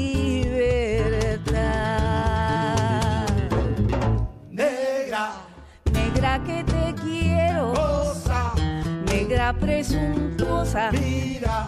Que me estoy muriendo. Dame.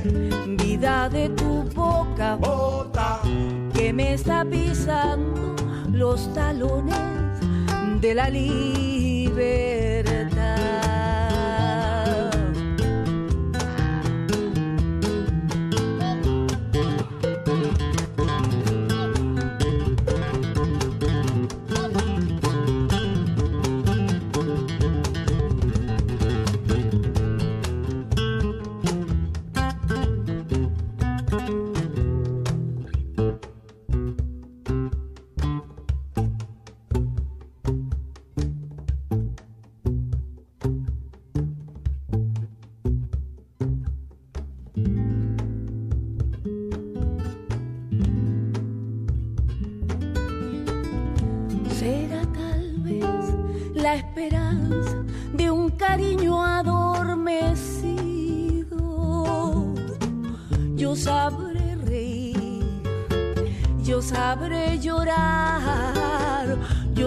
Entregarte mi cariño.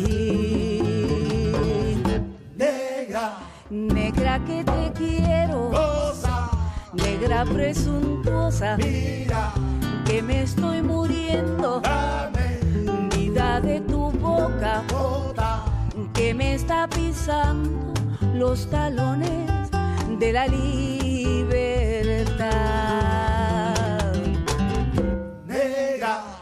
Negra que te quiero, negra presuntuosa, mira. Que me estoy muriendo, dame.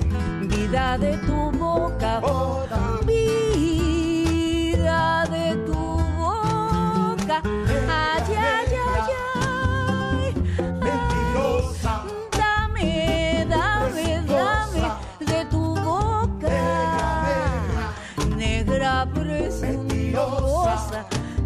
negra mentirosa,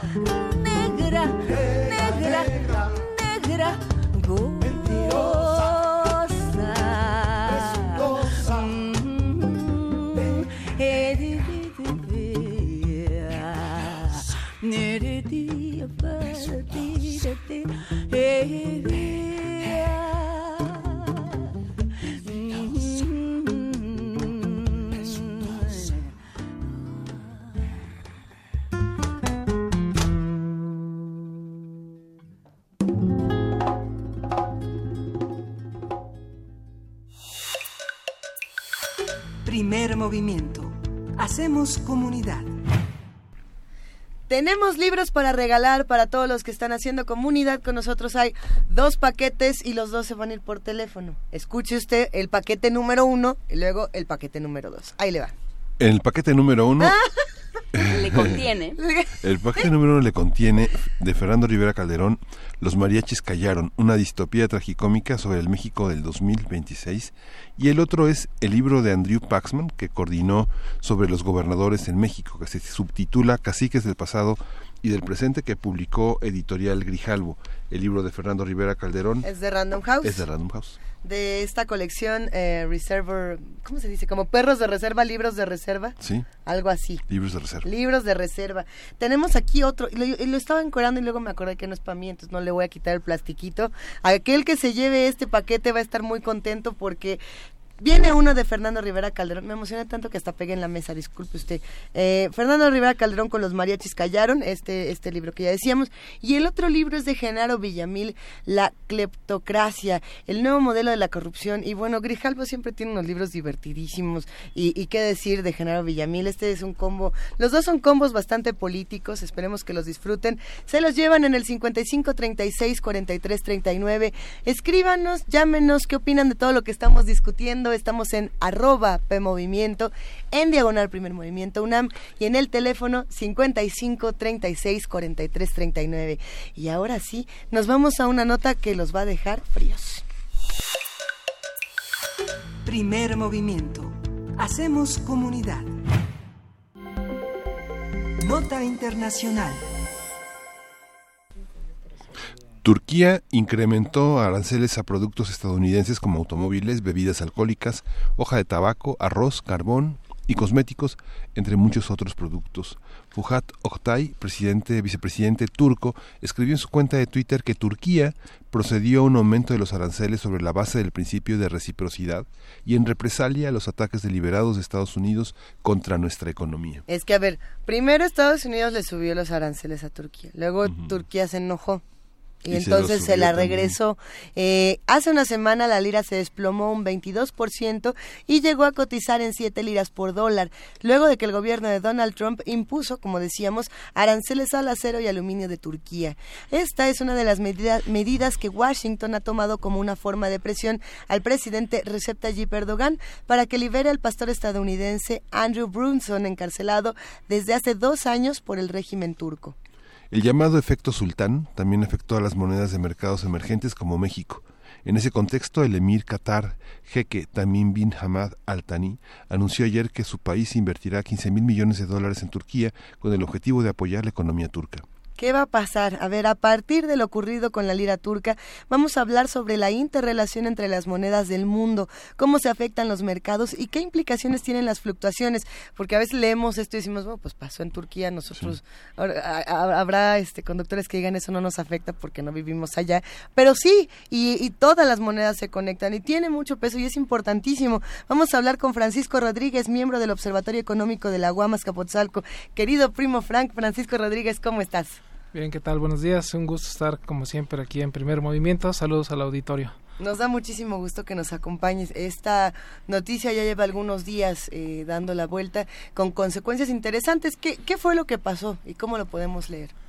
Bueno, digamos que eh, Turquía ya traía un problema arrastrando de varios años. Si bien es un país que ha estado creciendo fuerte y eso lo volvió muy atractivo para los inversionistas, principalmente europeos, el año pasado creció al 7% anual, que pues, es una tasa de niveles de China. ¿no? O sea, fue el país europeo que más creció. Pero creció en un escenario de alta inflación, inflación por arriba del 10%, que ahora ya anda por el 16%. Y eh, también a partir del referéndum este de Erdogan, empezó a implementar una serie de políticas que digamos están un poco peleadas con la ortodoxia económica. Esto es, el Banco Central eh, se le ha acusado de estar interviniendo en el Banco Central, entonces el Banco Central dejó de ser autónomo. En un escenario actual, digamos que la gota que derramó el vaso fue los aranceles de Trump, que además le sirvieron mucho como pretexto a Erdogan para decir, vean, el problema es externo, el problema es Trump, no nosotros cuando llevan más de dos años con inflaciones altas, eh, gastando mucho. O sea, el crecimiento de Turquía se basó mucho en inversión, eh, parte del gobierno, parte de privados y parte de muchos países que invirtieron. Ese, ese fue el gran atractivo. Y no es esto nuevo, si se acuerdan de la crisis rusa con el efecto vodka o la crisis en los países asiáticos que fue el efecto dragón o México en el 95 con el efecto tequila pues lo que pasa ahí es que de repente un país se vuelve atractivo para las inversiones. A recepta allí, perdonan, para simplificar un poco. Llega y les dice a todos los países, vengan para acá, eh, Turquía es genial y les vamos a dar un montón de prestaciones y un montón de cosas bien bonitas, invierten aquí. Así es, les vamos a, pagar una tasa de interés muy decente. Entonces, ¿qué es lo que pasa? Pues que muchos países, principalmente en el sector financiero, eh, que es lo que más preocupó y por eso este efecto dominó que pegó en otras monedas y en otros países, porque bancos, un banco español compró la mitad de un del principal banco turco, un banco italiano hizo lo mismo con otro banco y un banco francés también BNP Paribas. Entonces, se han, eh, han estado entrando muchos capitales a Turquía, pero ahora con esta noticia de que Trump les va a poner aranceles al acero y al aluminio. Ahora eso, lo que exporta Turquía a Estados Unidos no es tan importante. Si bien Turquía es el noveno exportador de acero del mundo, su mercado está en Europa, no está en Estados Unidos. Pero esto también le dio la excusa a Trump de decir, vean, les puse aranceles y ya su moneda se devaluó durísimo. Vean cómo sí somos muy importantes. Y la verdad fue este ya traía problemas Turquía de, tiempo atrás. Entonces, pues ahora Trump le sirve como decir, vean lo que hacen, lo que pasa con un país cuando se mete con Estados Unidos. Entonces Estados Unidos se aprovechó de la vulnerabilidad de Turquía. Así es, sí. O sea, lo hizo en un momento donde Turquía estaba muy débil y este ya fue como el empujoncito al barranco. Ahora, ¿Qué, ¿qué, tan, ¿Qué tan profundo es este barranco y hasta dónde nos vamos a ir? Pues yo creo que si vemos el tipo de cambio, lo que le pasó a la lira, si bien se fue a 7 liras por dólar, hoy en la madrugada estaba de regreso en 6. ya pasó la crisis. Sí, o sea, pasó, digamos, el primer susto, porque también el anuncio de Qatar de que voy a invertir. Entonces, digamos que el problema de Turquía es que depende mucho de las importaciones. Todos los energéticos, gas y petróleo, son importados. Entonces, eso lo tiene que pagar pues en moneda extranjera. Normalmente, aunque estén en Europa y demás, todos las, los bienes se comercian en dólares. Entonces, ¿cuál es el problema aquí? De que si el tipo de cambio se deprecia, o sea, si la lira se va a 7, pues yo ahora tengo que gastar más liras para poder comprar ese petróleo y ese gas fuera. Y entonces al final lo que vemos pues, es que el impacto se da sobre los consumidores. También si le ponen arancel Turquía de su parte a las cosas que importa desde Estados Unidos, pues el efecto se da en el consumidor. O sea, si bien dijeron, habían dicho algo de no compren dólares, este, compren liras, este, ¿no? O sea, apeló como al nacionalismo y también le sirve a Erdogan porque está diciendo, vean, los malos son Estados Unidos. Esta crisis es culpa de Estados Unidos. No soy yo. Entonces los dos, o sea, tanto a Trump como a Erdogan, le sirve esta crisis como pretexto para decir, vean, no somos nosotros, es allá afuera, y Trump para decir, vean qué poder tenemos que ya tiramos un, una moneda. A ver, ¿y qué pasa, perdón, eh, con, en, en, ese no somos nosotros, eso allá afuera? Hay países que sí pueden decir, en este caso sí no fuimos nosotros y de todas formas nos tocó eh, que la ola Turquía-Trump nos llevara por lo menos unos tres días entre las patas. ¿Qué pasó de pronto el lunes cuando despertamos y el peso estaba, ¿cómo era? 20, 20. 20 del dólar. 20 pesos por dólar. Algo así estaba. Cuando habíamos estado en 19, 18 ya estábamos. ¿no? Habíamos estar abajo de 19 el problema aquí, digamos que este riesgo de contagio se da porque los grandes inversionistas ven a los países emergentes como una sola canasta. Dicen, ah, países emergentes están dando buenos retornos, hay que ir a meter dinero allá. Y ahí pues está Turquía, está Brasil, está México, estamos muchos. Y entonces cuando pasa algo como esto, es cuando los fondos de repente ya ponen más atención y dicen, bueno, a ver qué está pasando exactamente en Turquía, qué está pasando exactamente en México, porque la caída de las monedas pues fue este mundial, o sea, fue el peso, pero fue el peso argentino, eh, pasó en Colombia, pasó en Rusia, pasó en Sudáfrica, son un montón de monedas. Y digamos que el común es que todos estos son países, digamos, de los llamados emergentes. Ahora, ¿por qué los grandes capitales van a los países emergentes? Porque en sus países las tasas de interés son muy bajas. Recordemos que después de la crisis de 2008-2009 en Estados Unidos, pues la tasa se fue a cero. O sea, estaba entre cero y punto 25. Ahora ya está entre 1.75 y 2. Que de todos modos 2% comparado con una tasa de retorno de Turquía de 15%, pues tú dices, pues a un 15 menos 10 de inflación le gano 5. En Estados Unidos voy invierto y me pagan 2 y ahora con una inflación que ya está acercando a dos, pues el margen es muy pequeño, entonces se vuelve atractivo. Pero ¿cuál es, digamos que el otro lado de ese de esas inversiones atractivas? Pues que tienen mayor riesgo. Entonces el que fue ahora y no vendió a tiempo sus lo que tenía en Turquía, pues ya le perdió. Pero también la gente que sobre reaccionó cuando la lira se fue a 7 y se puso a comprar dólares, por ejemplo. Ya también. Pues ya perdió porque hoy vale 6. Entonces, pues ganas cuando está subiendo, pero si no vendes a tiempo cuando está arriba, y eso es muy difícil de saber. O sea, nadie sabía qué tanto iba a subir la lira y cuánto se iba a mantener en un precio muy alto, o sea, a 7 por dólar. Cuando ya está, te digo, hoy en la mañana estaba a 6 y va para abajo. Entonces parece que el pánico inicial ya se contuvo, pero Turquía sigue teniendo problemas serios de que no produce lo suficiente, su deuda no es tan grande, bueno, la deuda pública es como 30% del PIB, México andamos cerca del 50, pero su deuda privada sí es grande. Y eso es lo que preocupa, ¿por qué? Porque se vuelve como un ciclo ahí vicioso de riesgo bancario, suben tasas de interés, sube tipo de cambio. Yo estoy endeudado en dólares, pero mis ingresos son en liras. Entonces, para pagar, pues ahora necesito más liras. Entonces, ¿eso qué hace? Pues que suban los precios en Turquía y luego dicen, no, pues ese banco a lo mejor, este, pues quién sabe si puede garantizar mis depósitos, mejor saco mi dinero.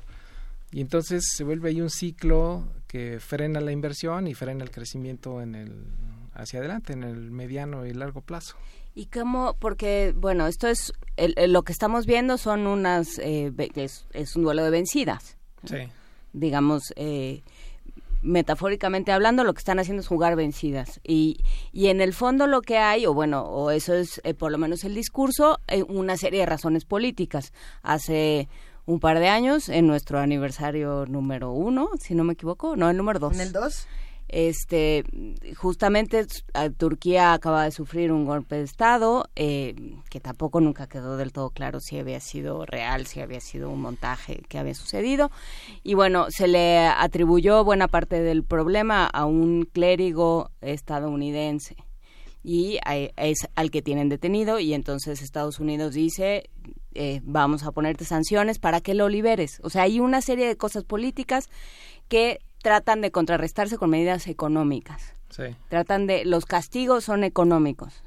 Una vez más, el asunto de las multas que tanto te gusta, Y, y entonces, eh, ahí lo que pasa es que eh, de alguna forma Erdogan, pues parece que, eh, que no se está enterando, digamos, en este duelo de vencidas, parece que Erdogan está tratando de ponerse al tú por tú con una potencia eh, comercial como Estados Unidos y no le está saliendo. Y no le está saliendo en términos económicos, quién sabe si adentro en términos políticos. Sí, yo creo que ese es el tema, o sea, puede ser que al interior eh, sí les venda a la población turca la idea de estamos luchando contra el imperio y todo lo que está pasando pues es culpa de Estados Unidos, cuando la verdad la crisis se generó internamente. Y el tema político, pues es, digamos, les comentaba que le sirve a los dos, o sea, le sirve a Trump para decir, vean qué poderosos somos, y le sirve a Erdogan para decir, vean, los mismos que organizaron el golpe de Estado son los que ahora están atacando a Turquía. Y, entonces dice, pues este, no es mi culpa. Pero también eh, hubo muchas críticas a Erdogan porque nombró a su yerno ministro de Finanzas cuando cero experiencia financiera y entonces ahora la duda es pues cómo le van a hacer para enfrentar esta crisis un cuate encargado digamos del equivalente de la Secretaría de Hacienda de aquí cómo le va a hacer para enfrentar esta crisis cuál es la receta normal en estos casos pues es subir las tasas de interés. La tasa de interés del Banco Central si tú la subes vuelves más atractivo que regresen los capitales a Turquía y eso a la larga hará que tu moneda vuelva a niveles este, como los que tenía antes. Y también qué pasa, por ejemplo, el arancel de Trump, si le pone 25% al acero turco y su moneda ya se depreció 40%, pues no, o sea, siguen siendo las exportaciones de Turquía más baratas que lo que eran antes de todo este episodio. Lo que no han entendido Erdogan ni Trump y parece que nunca lo van a entender, es que estas medidas arancelarias, el impacto que tienen es sobre los consumidores. Sí, a o sea, lo único que hacen, lo único que hacen es que suben los precios al interior del país. O sea, si yo le pongo un arancel al acero que traigo de Turquía, pues el que compra acero turco en Estados Unidos, pues lo va a tener que pagar más caro. ¿Y qué va a hacer para seguir manteniendo sus ganancias? Pues trasladárselo al consumidor. Y del otro lado igual. O sea, ¿qué va a pasar en Turquía? El que quiera comprar un bien norteamericano, pues le va a costar más y eso, si está en una cadena productiva, pues al final se va a reflejar sobre los consumidores. Entonces, creo que a Erdogan le está sirviendo mucho para echarle la culpa a alguien externo, que eso ya lo hemos visto en infinidad de países que dicen, pues el problema no es de nosotros, el problema es de allá afuera. Y ahora Turquía sí depende fuertemente del capital extranjero y históricamente tiene una tiene un déficit, eh, o sea, digamos, comercial, o sea, importa más de lo que exporta, pero también en el tema de estos últimos dos años de estar gastando por encima de sus ingresos, también tiene un déficit público. Entonces es un problema que en economía se conoce como el problema de los déficits gemelos, que cuando tienes déficit en los dos en las dos partes en el gasto gubernamental pero también en tus ingresos de divisas que son menores que tus egresos eso se puede volver un problema a la larga. O sea México por ejemplo su déficit de cuenta corriente digamos ya el total de no solo de exportaciones sino de entradas de inversión de portafolios de inversión de eh, extranjera directa es un déficit como de 1.5 y así ha sido históricamente los últimos 10 años. Turquía, su déficit es de 5%. Cuando nosotros llegamos a 5%, tuvimos la crisis de 95. Entonces, hay países que históricamente dependen del flujo de capital exterior y Turquía es un ejemplo. Entonces, por eso es, digamos, delicado y por eso hubo toda esta cadena de, de evaluaciones en otros países, preocupación, sobre todo porque los algunos los bancos europeos fueron y invirtieron fuerte en Turquía. ahora son dueños de varios bancos, bueno, de la mitad de los bancos, de la mitad de algunos bancos, y eso preocupa porque, por ejemplo, BBVA eh, tuvo que salir a decir ayer que tienen recursos suficientes para enfrentar la crisis de Turquía, que no representa un gran capital dentro de su capital total, aunque representa el 13% de sus ganancias a nivel mundial. Entonces, pues sí, no, es este, poca no cosa, es poca no cosa. es poca cosa. ¿Quiénes son los principales aliados comerciales de, de Turquía? O, o que podemos decir, a ver, estas personas son las que particularmente, además de Turquía, además de Estados Unidos, eh, están involucradas. ¿Europa? Sí, el país que más ha invertido en Turquía en los últimos 10 años es Reino Unido. Reino Unido. Pero ¿Qué después, mal le va a Reino Unido últimamente? Pero después está eh, Países Bajos, está España, está Francia, está Italia. De este lado, este, Estados Unidos ha invertido nada, bueno, nada comparado con los otros países. Y de los países latinoamericanos, revisé la lista y creo que solo Brasil en los últimos 10 años ha invertido 90 millones de dólares en Turquía. O sea, en temas de inversión, este, América y en general toda América, incluido Canadá y Estados Unidos, no pintan. Sus relaciones son con los países europeos y depende del gas ruso y ahora está en construcción un ducto creo que con Azerbaiyán. Eh, por eso también el interés de Qatar de ir a invertir ahí porque Qatar, si se acuerdan, también tiene ahorita varias sanciones impuestas por. Estados Unidos, entonces anda buscando mercado. Entonces dice, ah, pues a Turquía le puedo vender mi gas natural. Entonces, pues este, hay que ver dónde se hace el negocio. O sea, no pensemos que Qatar este, fue a ayudar este, como hermana de la caridad a Turquía, sino está viendo la oportunidad de que, ah, pues aquí puedo colocar lo que yo vendo. Entonces, Ahí hay un tema eh, que, que creo que vale la pena eh, tocarlo antes de despedir esta conversación. eh, Francisco Rodríguez, que es, eh, es un momento de guerras comerciales, digamos, es un momento en el que eh, uno de los centros de, o de los polos de la vida comercial y política, que es Estados Unidos, eh, de pronto empieza a comportarse de manera mucho más errática, mucho más, eh, mucho menos pragmática que lo que había estado haciendo hasta hasta ahora. Lo- empieza a utilizar el, el factor económico como un factor o, o lo, o lo utiliza de manera mucho más eh, explícita, digamos, como un factor de presión política. Eh, ¿cómo, co- qué, qué puede hacer una nación? Pienso en, en nosotros y nuestra, siempre, a pesar de lo que diga Ildefonso Guajardo, que total ya se va, este, siempre tambaleante eh, relación y, y siempre tambaleante negociación del TLC. Eh, ¿qué, qué tendría que hacer el gobierno mexicano? Bueno, ahí el- digamos que el problema de México es su alta concentración y dependencia de Estados Unidos. Si es nuestro mercado para el 80% de lo que exportamos, pues este, sí es una relación muy desigual. Y entonces, ¿qué tanto puede hacer México? Pues la verdad es que no mucho. Y esta parte del contagio global, pues se dio también porque otros países pueden estar pensando, pues a ver la semana que entra Trump con quién se le ocurre pelearse y entonces a ver si no nos agarra alguno de nosotros. Ahí está la India, ahí está Colombia, ahí está Brasil, o sea, todo el mundo anda preocupado por esta política que está implementando Trump, pero que además, este, como el señor no entiende casi de nada, pues, ¿qué pasó ahora con China? O sea, con China trae, digamos, yo creo que la guerra comercial más grande y que sí puede irrumpir fuertemente en los flujos de comercio mundial. Pero la moneda china ahora resulta que ya se devaluó, se ha devaluado como 10% en los últimos tres meses. Y entonces si yo le pongo arancel a productos chinos, pero su moneda se hizo más barata, pues ya cancelé el efecto del arancel.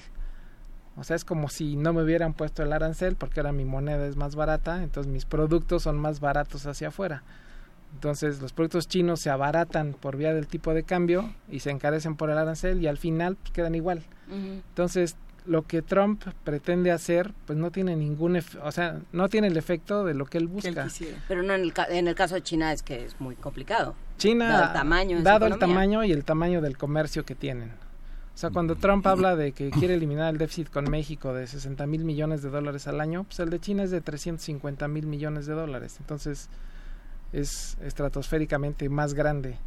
Entonces, el problema es que Trump ve a la política comercial como una herramienta de dominio político, pero él piensa que los efectos son diferentes. Entonces, cuando Estados Unidos yo creo que ya llegó a su punto de máximo crecimiento, yo creo que ya en los próximos trimestres ya no va a salir a celebrar cada vez que salga un dato de crecimiento del PIB.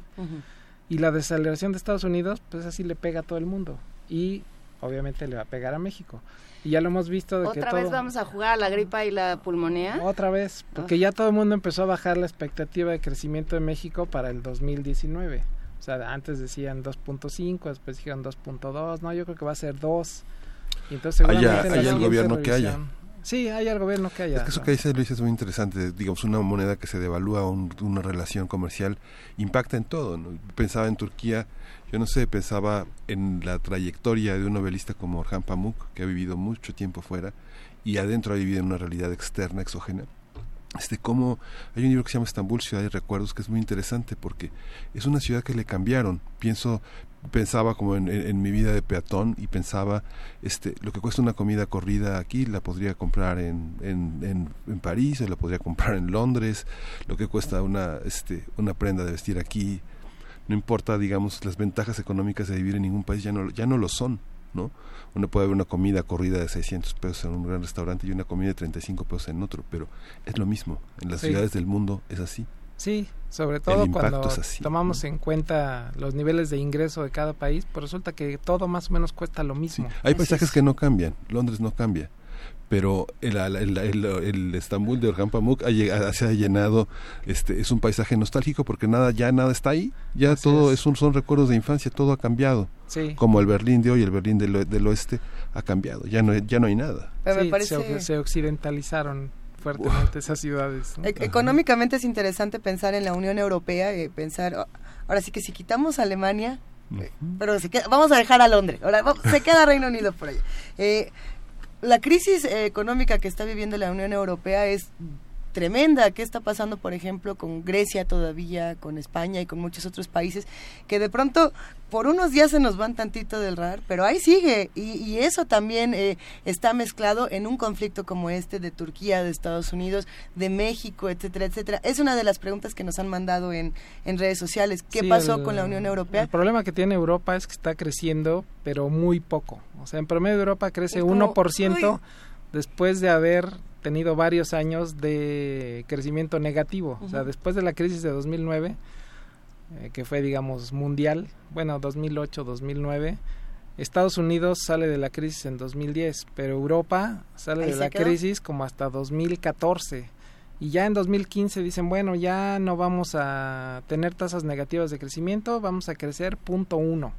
¿no? Y ahora crece en punto ocho, y ahora crece en uno, pero su crecimiento es muy bajo pero también está asociado a que a la edad de la población. Por eso, por ejemplo, Turquía se volvió atractivo porque más de la mitad de la población tiene menos de 35 años.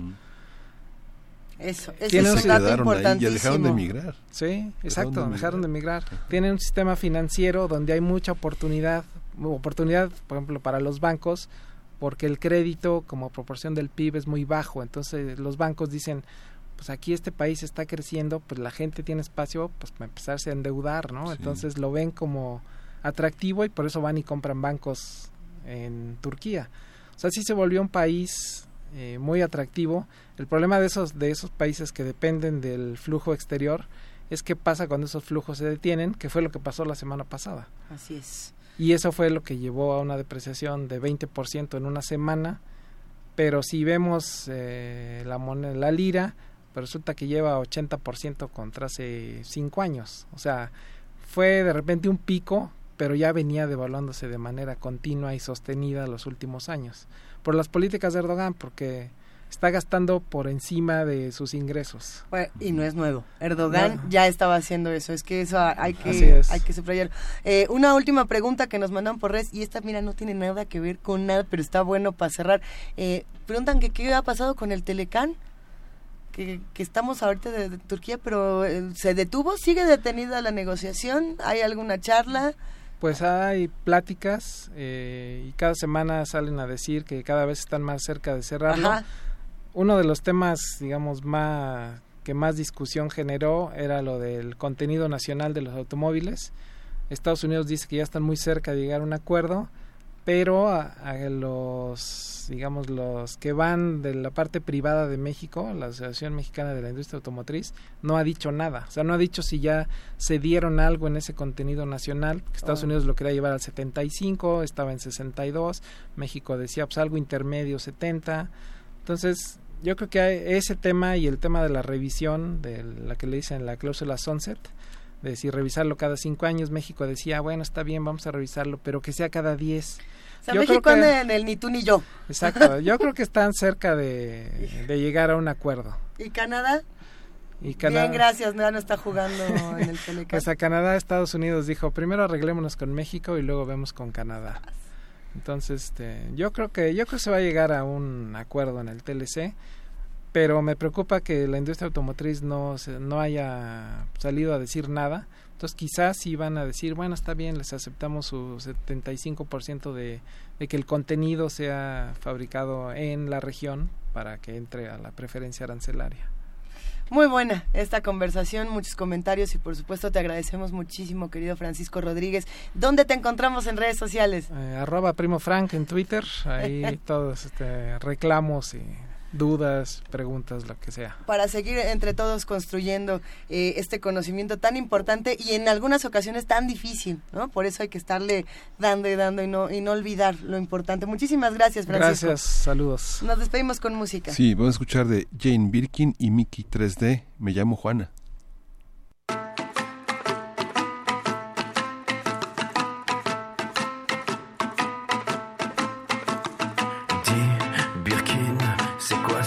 Que tu traînes et qui te rend l'air antipathique. C'est l'accent britannique. Dis, Birkin, pourquoi tu vas marcher dans la gadoue alors que ça salit tes bottes?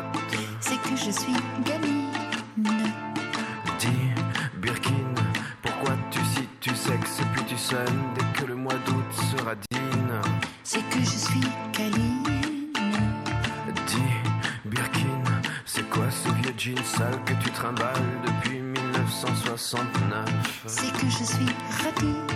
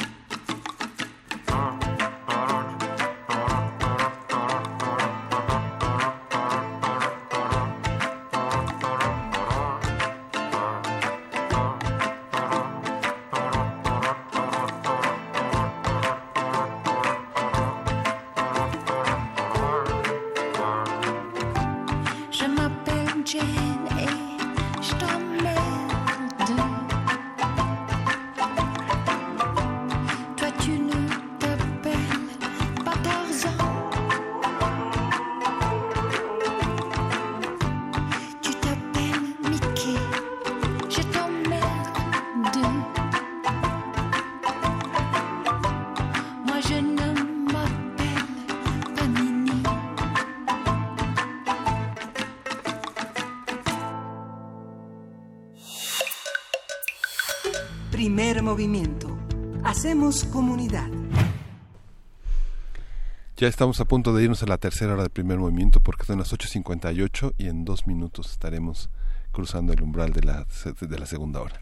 Pues sí, nos quedamos platicando fuera del aire este tema de las guerras comerciales, este tema, sí, de las diferentes fuerzas que se mueven en la, en la economía y en la política internacional. Por supuesto, hay eh, muchos intereses de por medio, hay mucho asunto con armas, hay, por supuesto, asuntos de, eh, de recursos energéticos y de presiones y de falsas disputas y bueno, hay todo tipo de interpretaciones y pues a todos les vamos dando espacio, Miguel Sí, justamente esta política de endeudar, de que los gobiernos a veces permiten que sus eh, ciudadanos se endeuden de una manera muy fuerte por la presencia de una banca muy voraz con pocas posibilidades de, eh, de devolverle a la, a, la, a la población los recursos que la población les da con sus créditos es un tema es un tema internacional a veces es, eh, no nos damos cuenta cómo influye, porque no estamos tan informados de lo que pasa en el mundo y que les pasa lo mismo que a nosotros, ¿no? Pues sí, todo el mundo. Además es que pues los seres humanos nos endeudamos casi por las mismas razones todos, ¿no? Porque para comer, para educarnos, para vestirnos, para sobrevivir, ¿no? Cada quien entenderá eso de diferente manera. Dame esa cosita que estás... ¿Qué te la escondió? ¿Qué era? no sé, pero estaba haciendo un ruido infame. Estamos en arroba movimiento en diagonal primer movimiento UNAM. Nos pueden escuchar también en www.radio.unam.mx si quieren repetir este glorioso momento. Nunca vamos a saber qué tenía en la mano Miguel Ángel Quemay. En radio.unam.mx podrán escuchar no solamente el programa del día de hoy, sino nuestro podcast y los diferentes las diferentes transmisiones que están en Radio UNAM en el 860 de AM y en el 96.1 de FM. Recuerden que si quieren enterarse de la música que hay en primer movimiento, incluyendo la de Totó y la Mamposina que vamos a poner en un ratito, Ah. pueden, pueden entrar a Spotify, a la cuenta de Radio UNAM y ahí está el apartado de primer movimiento. Venga, vamos a una pausa y regresamos. Queremos escucharte.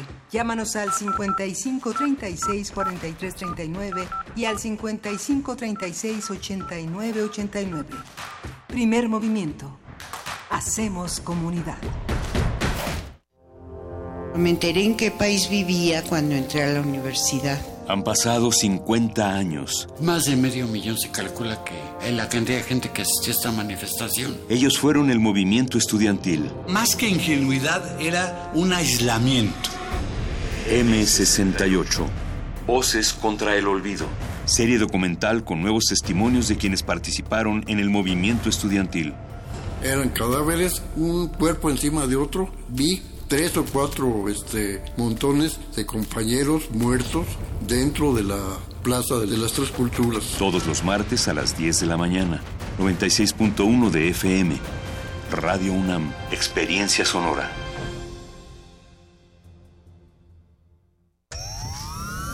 Allá afuera pasan cosas que sentimos fuera de nuestras manos. ¿De qué tenemos que pedir perdón? ¿De no morirnos de hambre? Creemos que solo pertenecen a los políticos. Hemos sido tolerantes hasta ya. Pero en ese mundo, controlado por una minoría, los de la mayoría tomamos las decisiones. Esto es un fanzine sobre la agenda pública y tus derechos en ella, a ritmo de cumbia y salvaje pop. pop. El modernísimo. Todo es política. Miércoles, 21 horas. Por el 96.1 de FM, Radio UNAM. El INE te está esperando. Ya puedes ir al módulo de atención ciudadana que prefieras a realizar cualquier trámite de tu credencial para votar, sacarla por primera vez, actualizar tu domicilio o datos, renovarla si va a perder vigencia muy pronto o solicitar una reposición. Consulta ubicación, horarios y documentos necesarios en INE.mx al 01800 433 2000 o a través de redes sociales. Porque México nos importa, estamos listos para actualizar nuestra credencial para votar. INE. La Biblioteca de México se suma al homenaje por el centenario del natalicio del poeta Alichu Macero con la exposición Un despertar literario. Alichu Macero y Jorge González Durán en la revista Tierra Nueva, que muestra la labor literaria y editorial del autor Nayarita al lado de otros escritores como José Luis Martínez y Leopoldo Sea. La muestra Un despertar literario, Alichu Macero y Jorge González Durán en la revista Tierra Nueva se puede visitar en la Biblioteca de México.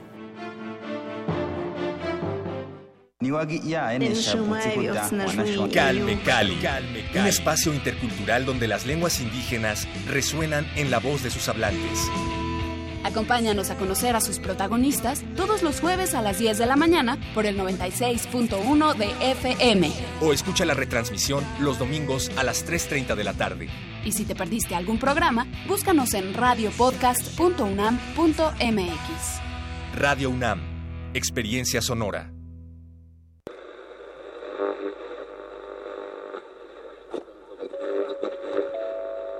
Desde las cabinas de Radio UNAM, relatamos al mundo. Relatamos al mundo. Relatamos al mundo. En Prisma RU llevamos hasta tus oídos el acontecer universitario. Escúchanos de lunes a viernes de la 1 a las 3 de la tarde por el 96.1 de frecuencia modulada. Radio UNAM, experiencia sonora.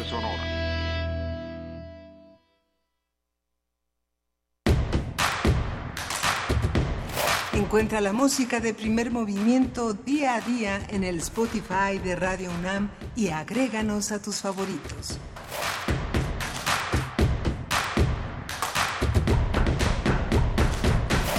¿A cuáles favoritos o cómo? Que, que Tessa me explique. De cómo- Bueno, de Spotify. Que los favoritos del Spotify, dice Tessa Uribe, le mandamos un gran abrazo. O de la vida. O de la Agréguenos vida. a sus favoritos, a sus villanos favoritos.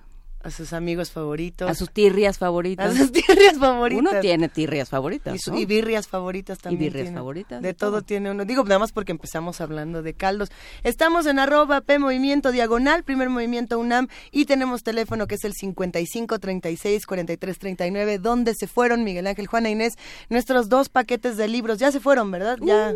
Uh, Uy. ¿Desde qué hora? ¿Desde qué horas? Pero bueno, tenemos más sorpresas para los que hacen comunidad con nosotros. Y una de ellas, sin duda, Es como que ya no vamos a regalar nada. Esa es la sorpresa. ¿Cómo? Bueno, hoy.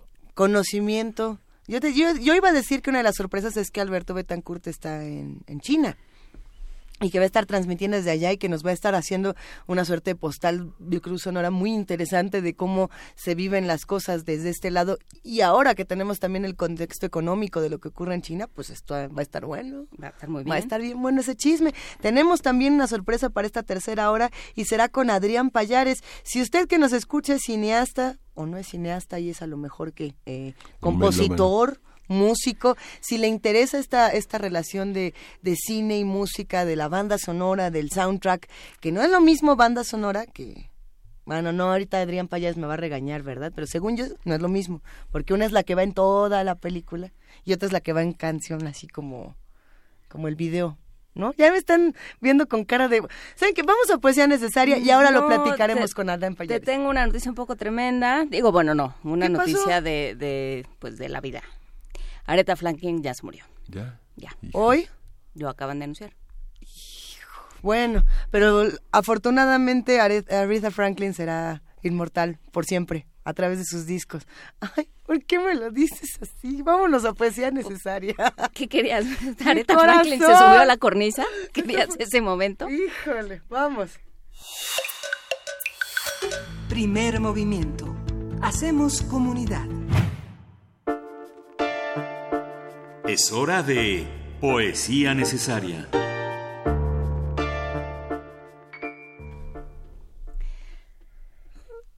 Y a propósito, pues no de mucho, más que que qué bonita es Colombia y cómo ah, y cómo tiene cicatrices el, el pueblo colombiano y cómo muy muy buena muy buena parte de América Latina tiene cicatrices también. Eh, pienso en, esta, en este poema de Piedad Bonet que vamos a acompañar con Candela Viva, con Totó y la Mamposina, con este grupo pues tan, tan verticalmente colombiano, tan, eh, tan representativo de la música colombiana. Las cicatrices. No hay cicatriz, por brutal que parezca, que no encierre belleza. Una historia puntual se cuenta en ella. Algún dolor pero también su fin. Las cicatrices, pues, son las costuras de la memoria, un remate imperfecto que nos sana dañándonos, la forma que el tiempo encuentra de que nunca olvidemos las heridas. ¡Vuelo!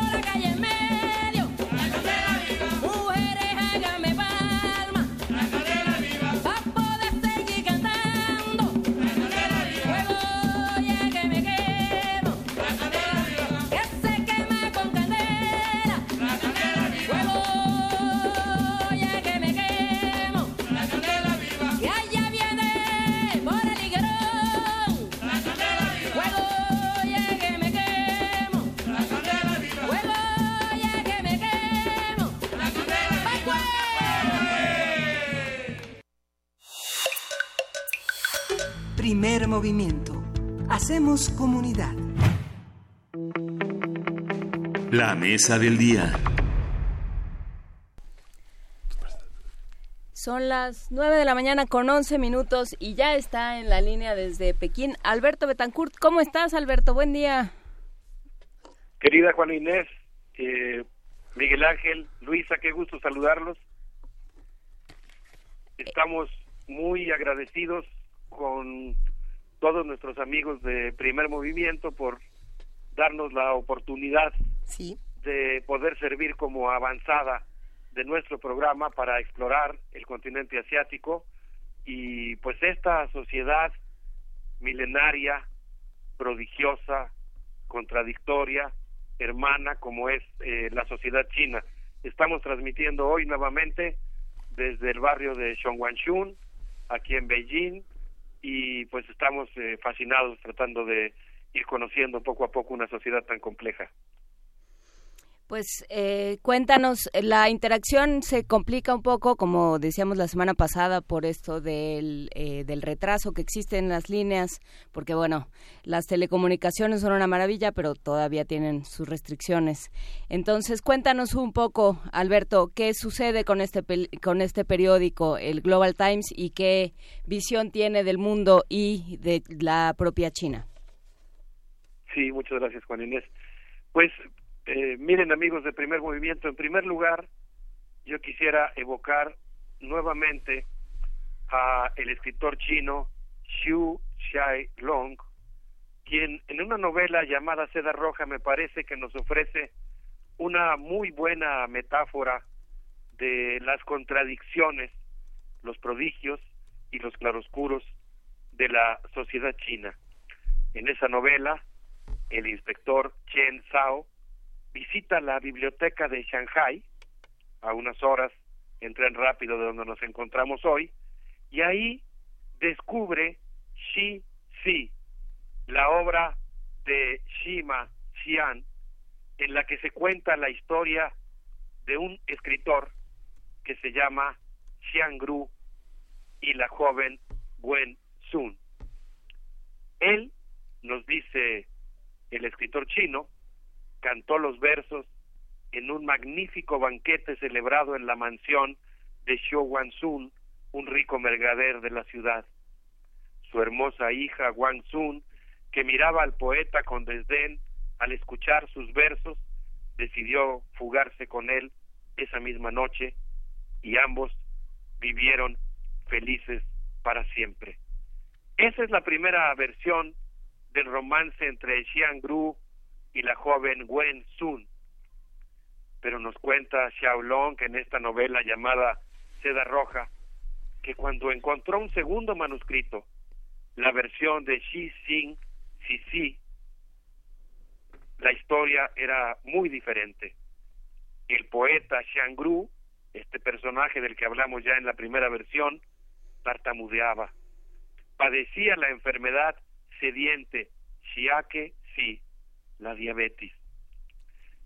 Se robó a Sun por interés, pero su padre no le dio ninguna dote y para obligarlo a hacerlo, Xiangru empeñó el abrigo de plumas de su mujer, compró vino y se dedicó a venderlo despachando en calzones para avergonzar a su suegro, hasta que éste finalmente les dio el dinero para que no lo hicieran pasar vergüenzas. Como podemos ver en estas dos versiones del romance de Gru y la joven Wen Sun, pues encontramos instilaciones de las de los propios claroscuros de la sociedad china. Por un lado, una sociedad que ha realizado un prodigio, una sociedad que ha eliminado la pobreza extrema, que ha conquistado su independencia como país, y por otro lado, una sociedad contradictoria que enfrenta hoy justamente, y es parte de lo que refleja el periódico Global Times, pues una China que si bien puede jactarse hoy de ser una sociedad sin pobreza, sin pobreza extrema, porque la pobreza piensan eliminarla para el año 2022, una fecha muy próxima, que por otra parte una es una sociedad en la que nadie muere de hambre ni falta por falta de doctor, en el que todo el mundo carece de educación, que se ha convertido en una condición universal, y sin embargo, China enfrenta una fuertísima ola de privatizaciones que tiende a profundizarse, que despojará, por supuesto, como ocurre en todos los rincones del mundo, a los más pobres, y enfrenta muy fuertes tensiones entre las ciudades y el campo, y además una impresionante burbuja especulativa en el sector inmobiliario. Esta China contradictoria describe su vida cotidiana y su política exterior en el periódico Global Times. Eh, y en este diario nos encontramos en la última semana porque el ejercicio que hice en estos días pues fue estar leyendo una nota cotidianamente y tratar de transmitirles un poco cómo se ve el mundo desde este periódico.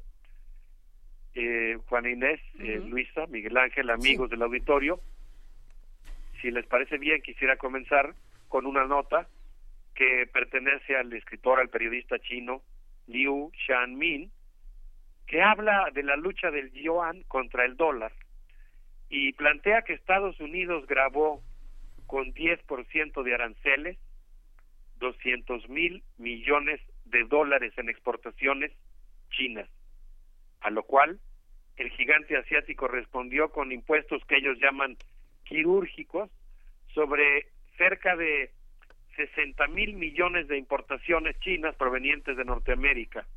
De tal suerte que uno de los temas centrales que ocupa a China es desde luego la guerra comercial con Estados Unidos y la amenaza del presidente de ese país de aumentar a 25% los aranceles sobre 200 mil millones de dólares de productos chinos que ingresan anualmente a los Estados Unidos, a lo cual pues China está respondiendo con algunas de las contramedidas.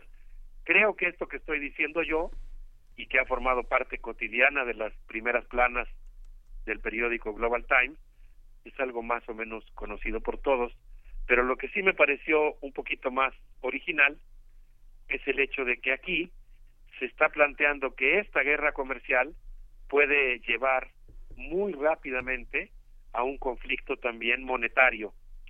La moneda turca, por ejemplo, nos dice el diario Global Times, cayó después de que Trump anunció que pondrá medidas contra el acero y el aluminio de ese país y el presidente Tayyip Erdogan anunció que diversificaría sus reservas y comprará lo que los propios economistas del diario que he citado llaman bonos panda chinos. Es decir, que parte de las reservas de Turquía podrían reconvertirse de dólares a remimbis o yuanes internacionales. Y a partir de este punto, pues los economistas del diario Global Times están haciendo un análisis realmente muy sugerente respecto a que, al hecho de que el precio barato del yuan podría llevar a muchos países a usar esa divisa. Eh, digamos que China está observando muy atentamente con lo que ocurre con los flujos de inversiones internacionales. Parte de estas inversiones están yendo a la India porque muchos de los grandes capitalistas del mundo están asustados por el conflicto que empezó que está empezando como comercial entre Estados Unidos y China y consecuentemente pues están eh, optando por invertir en otros países de Asia. Ante esta situación, China ha respondido pues tratando de fortalecer el uso internacional del yuan y el periódico Global Times nos ha recordado que China es el país del mundo que tiene las mayores reservas de divisas del mundo, lo que le permite controlar a voluntad el valor de su moneda. Actualmente China cuenta con reservas por 3.117 billones de dólares. Eh, sus reservas aumentaron en 5.800 millones de dólares solamente en un mes. Es un país que está sentado sobre una inmensa fortuna y eso le permite empezar a disponer de sus reservas internacionales como parte de, digamos, un instrumento estratégico que les permite responder a las presiones estadounidenses. Eh, no tengo ninguna duda que el conflicto entre China y Estados Unidos va a tener muchas expresiones, una de ellas tiene que ver con las relaciones entre China e India, eh, la disputa entre ambos países, China y Estados Unidos, por el continente asiático y en general, pues diría yo también por eh, el manejo de las instituciones de la economía mundial. Un escenario complejo.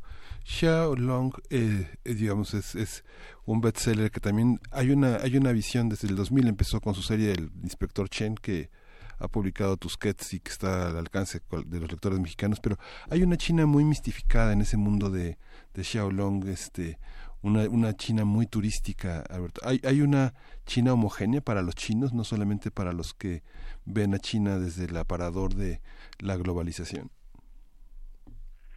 Yo creo que hay una China que es extraordinariamente compleja y que cualquier intento de reducirla a una o dos o tres variables pues eh, resultaría un fracaso eh, estrepitoso.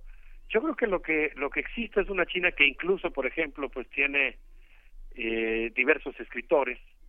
Si comparamos, por ejemplo, la China de Xu Xiaolong con la China de Mo Yan, por poner un ejemplo, pues estamos hablando de dos descripciones, eh, no diría completamente diferentes, pero sí muy distintas de lo que es China. Y creo que en el caso de China, pues eso eh, resulta muy interesante y particularmente en el caso de las novelas de Xu Xiaolong, pues algo que me parece rescatable es esta contradicción que él describe, ciertamente a veces creo que un poco, a veces superficialmente, a veces creo que no tanto, entre el ánimo de una sociedad que ha disfrutado de los beneficios del socialismo con todas sus contradicciones y el ímpetu, digamos, las fuertes pulsiones del mercado, ¿no? A mí me tocó, por ejemplo, escuchar saliendo del metro eh, para ir a registrarme en el Congreso, un coro voluntario que se ve que se reúne ahí todos los domingos eh, para, pues no sé, es un ejemplo, cantar canciones rojas y lo hacían con un eh, gran fervor y sin lugar a dudas pues representan un sector importante de la sociedad china. Y yo creo que e, eso es algo que es muy rescatable en la literatura de Xiaolong esta idea digamos de las contradicciones. Si bien a final de cuentas creo que efectivamente a diferencia de Moyan por citar un caso tiene una visión un poco más benévola digamos o con una crítica más moderada respecto a la que pueden plantear otros escritores continuando con, con la idea de las descripciones que hace el diario Global Times diría por ejemplo que eh, una noticia que me llamó mucho la atención es que eh, hubo un, un tratamiento respecto al hecho de que la India se está beneficiando actualmente por la guerra comercial sino-estadounidense. El mercado de valores de India ha crecido 374% desde 2008, mientras el, mercado de valores chino ganó solamente el 70%. Estamos hablando de lo que han ganado los capitales en la última década, 374% contra 70%. Pero este dato no es un dato inocente u objetivo, es una versión que se cuela en el periódico, porque yo alcanzo a distinguir al interior de este diario, que es uno de los espacios periodísticos en los que se da este debate un tanto soterrado, elíptico, cuidadoso ante la censura, siempre con un lenguaje eufemístico, pero hay un debate real, incluso diría yo, al interior del periódico, y hay notas como esta que yo estoy mencionando, que está hablando de las ventajas que tiene China, que tiene India en relación a China, sobre todo porque India ha aplicado políticas mucho más ortodoxamente neoliberales. Y China, dice esta nota, no ha hecho lo mismo por, digamos, eh, privatizar sus empresas estatales, ponerlas a funcionar en la bolsa y, bueno, pues el hecho de que eh, existen algunas reglas ventajosas para los inversionistas en India que no existen en China.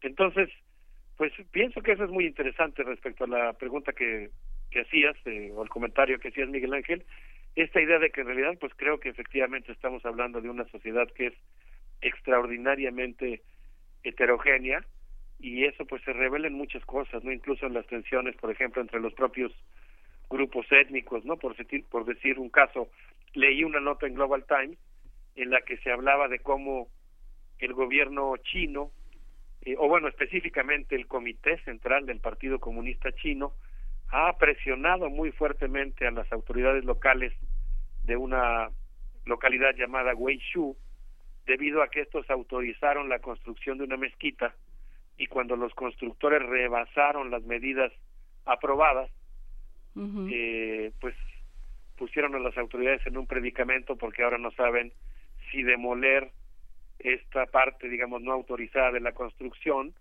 o eh, permitirla.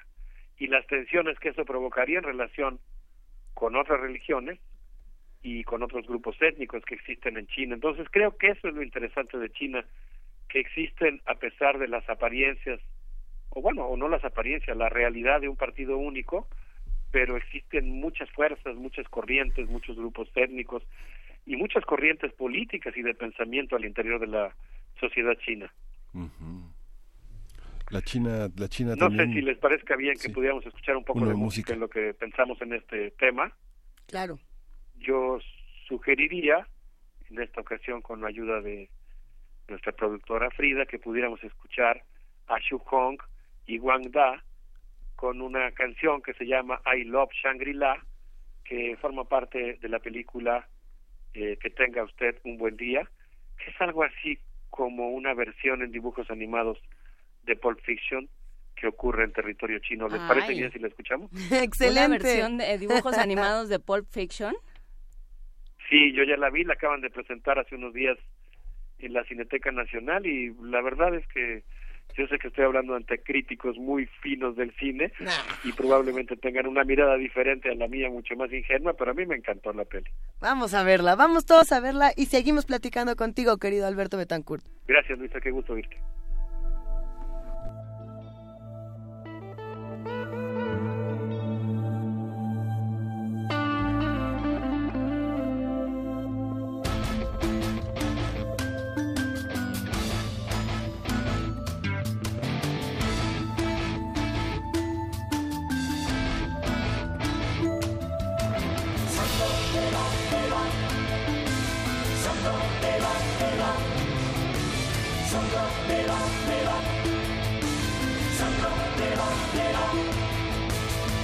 我要去香格里拉，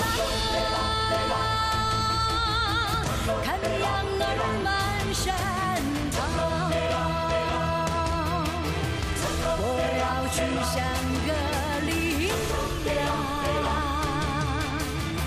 看彩虹天边放。我要去香格里 Oh.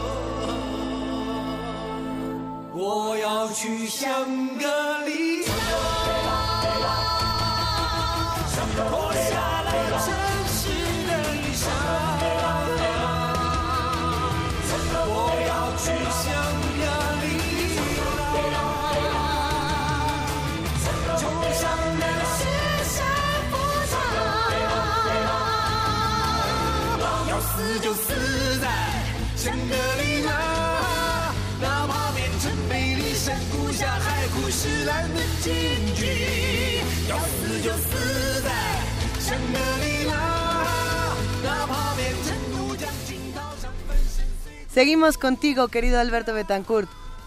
¿Nos escuchas? Sí, aquí estamos. ¿En qué nos quedamos? Cuéntanoslo todo. Bueno, pues estamos platicando cómo ven los periodistas de el periódico Global Times, El Mundo. Tampoco estoy generalizando, yo hice el ejercicio de leer el diario cotidianamente durante estos últimos días, seleccionar una o dos notas cada día y tratar de ir construyendo esta visión. Obviamente algo que a mí me preocupa mucho y que me parece que forma parte de eh, la perspectiva que se tiene del mundo aquí es que la guerra comercial desatada por el presidente Donald Trump implica serios desafíos para la economía china, pero sobre todo implica la falta de voluntad de ese país para que los 100 comités instalados para resolver los distintos tipos de asuntos bilaterales que existen entre ambos países se puedan resolver por la vía de la negociación y llegando a un acuerdo entre Estados Unidos y China que les permita, digamos, eh, generar un consenso mínimo que les permita asistir con una cierta voluntad de concordia a los foros internacionales en los que se están decidiendo los principales asuntos de la seguridad, la economía eh, a, nivel mundial, ¿no? La, gobernabilidad a nivel mundial. Entonces, pues hay una seria preocupación en China que a, mí me preocupa en lo particular, que también está alimentando lo que podríamos llamar la corriente nacionalista en China. Eh, por ejemplo, el propio Liu Xin reportó para Global Times que Mike Pence anunció recientemente la creación de una sexta rama militar de Estados Unidos que sería la rama espacial. Estados Unidos planea desplegar su fuerza espacial para el año 2020 ya en una fecha extraordinariamente próxima y usarla como una especie como una arma política para lograr la reelección de Donald Trump. No es la primera vez, al contrario, es una constante en la historia de los Estados Unidos el que la carrera armamentista y este tipo de, de, de, armas, de dispositivos militares, se utilicen como un instrumento político. Así lo están viendo los periodistas chinos, específicamente Liu Xixin, y él lo que dice, por eso yo digo que el periódico, si uno lo lee con atención, no es, eh, digamos, meramente porque también lo es a veces un instrumento de propaganda, es sobre todo un espacio de discusión al interior del propio Partido Comunista Chino y también entre el Partido Comunista Chino y otras eh, fuerzas políticas que hay en el país. Eh, lo que dice esta, esta postura es que China y Rusia no van a responder a la medida y prefieren reforzar su economía. Eh, pero están muy preocupados de que el espacio se pueda convertir en un campo de batalla. Eh, Mike Pompeo, por ejemplo, nos dice la nota, visitó el sudeste asiático del primero al 6 de agosto, pero dice que a diferencia de, de las diversas giras, creo que fueron más de seis giras que hizo Barack Obama por esta región, que visitó prácticamente todos los países de Asia eh, y dispuso de grandes recursos y proyectos, la visita eh, que realizó Mike Pompeo, el secretario del Departamento de Estado, no, no eh, venía acompañada de propuestas muy concretas y la agenda se redujo particularmente a un caso muy importante, que es el caso de la negociación con Corea del Norte, pero no, no incluía, digamos, un acuerdo de las dimensiones de lo que era el, el, el TPP. Hoy justamente concluye en China o ya concluyó la visita de este Matir Mohammad, el, el primer ministro de Malasia, que justamente el contexto de esta visita que empezó el viernes pasado señalaba la cancelación de muchos proyectos millonarios con, con, Malasia. ¿Hay, ¿Hay, hay, reacciones sobre esto? Digamos, estoy viendo que es la primera plana del Global Times de hoy, bueno, de hoy que ya pasó para ti, ¿no? Eh, bueno, para mí son ahorita las diez y media de la noche. Sí, eh, sí, hay muchas noticias, por ejemplo, sobre Singapur, eh, sobre la importancia que le está dando China al acercamiento con Singapur y en general, por ejemplo, pues eh, a las relaciones con Vietnam, con Laos, con Birmania.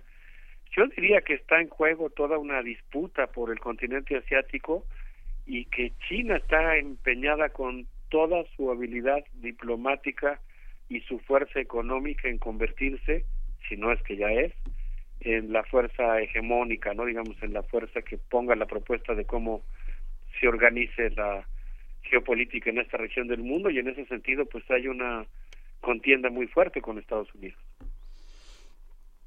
Claro, y habrá que ver eh, cómo, cómo queda eso eh, en una en, una sociedad que se ha, nombrado como eh, socialismo, eh, capitalismo de Estado, que, que tiene una flexibilidad eh, para, para la economía que no tiene Estados Unidos, que le ha costado mucho más trabajo, y tiene, por supuesto, una serie de aliados eh, regionales, como decías, eh, Alberto, y, por supuesto, aliados históricos también. Eh, ¿Te refieres a nivel internacional? Sí.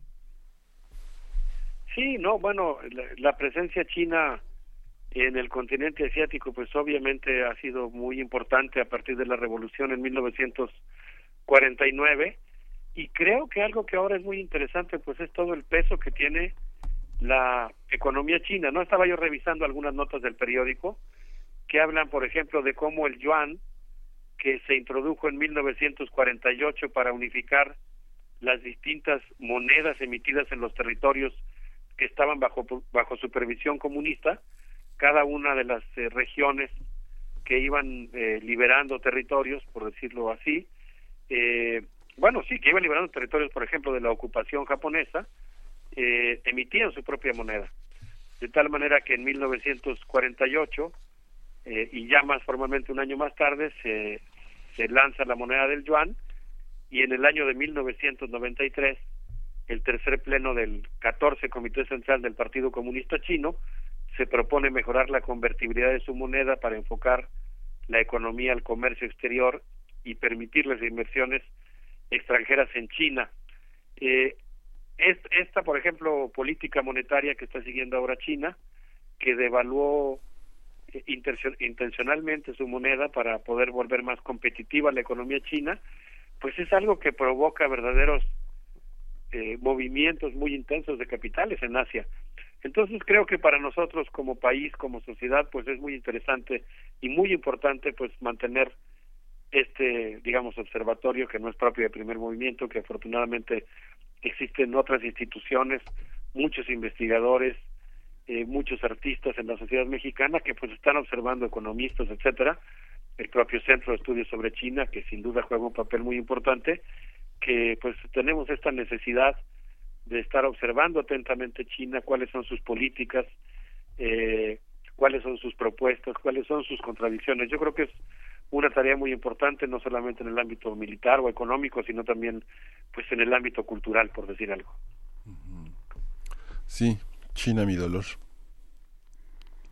¿Perdón? China mi dolor. ¿Te acuerdas de esa película? Pues. ¿De San Jimu? No la conozco, mm. no la conozco. Habrá que, habrá que echarle ojo a esa película. Tenemos una pregunta de los que hacen comunidad con nosotros, querido Alberto Betancourt. Nos están pidiendo que nos recomiendes, por supuesto, las mejores lecturas que has tenido eh, de, de este lado, de este otro lado del mundo. ¿Qué autores nos recomiendas? ¿Qué libros?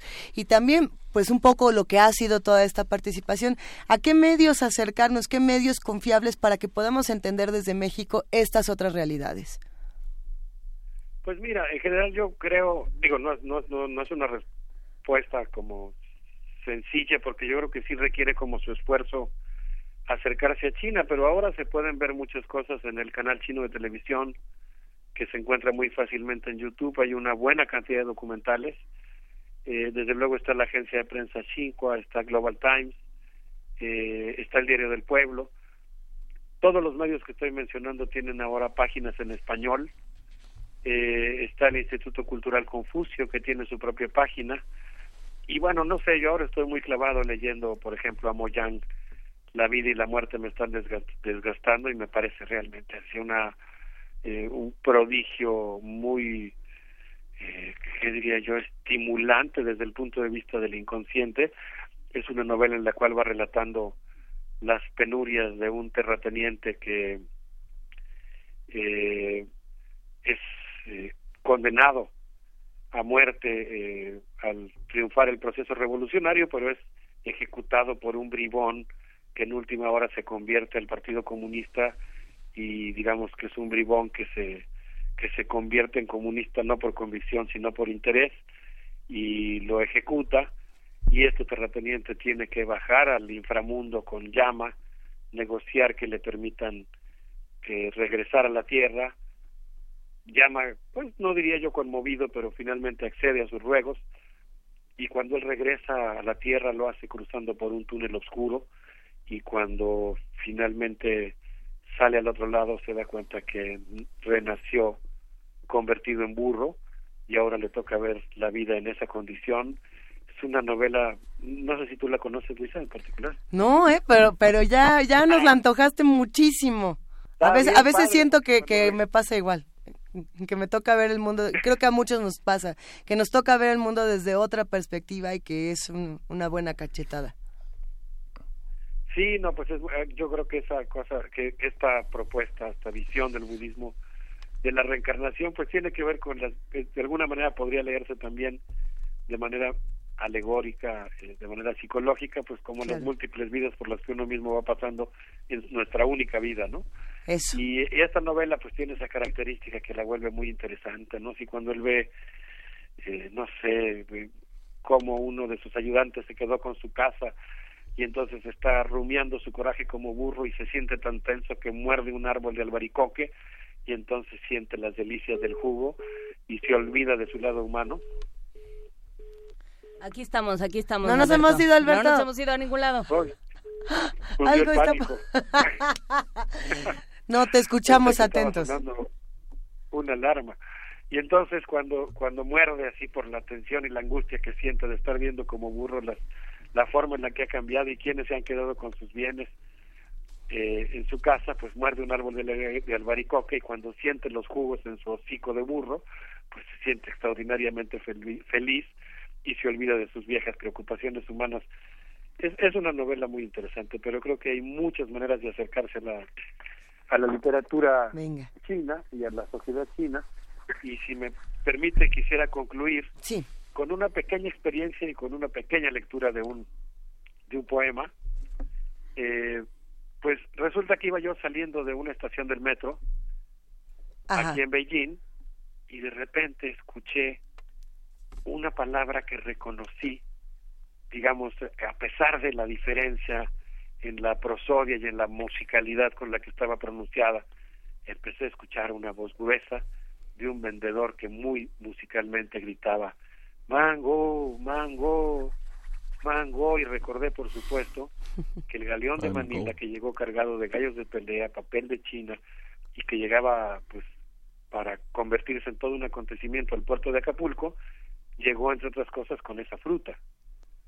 Y ah, pues se me hizo muy interesante cómo la palabra mango que es de origen chino como muchas otras cosas de la cultura china que están presentes en la cultura mexicana y como seguramente aunque yo no las he detectado profusamente hasta el momento también elementos de la cultura mexicana estarán presentes en la cultura china pues me pareció conveniente evocar un fragmento de un poema de Wang Daoxian del siglo XIII, que está citado en esta novela de Xu Xiaolong, Seda Roja, de la que hemos eh, comenzado a hablar en esta intervención. Si les parece bien, les doy el fragmento del poema y con eso podríamos terminar la intervención. Excelente, querido Alberto, venga. A ver, ahí les va.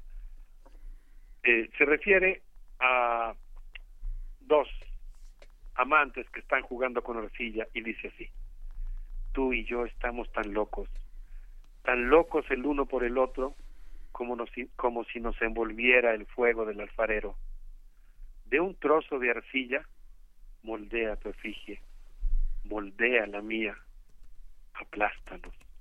A los dos de nuevo para volvernos arcilla, mézclala con agua, vuelve a moldear tu efigie, vuelve a moldear la mía.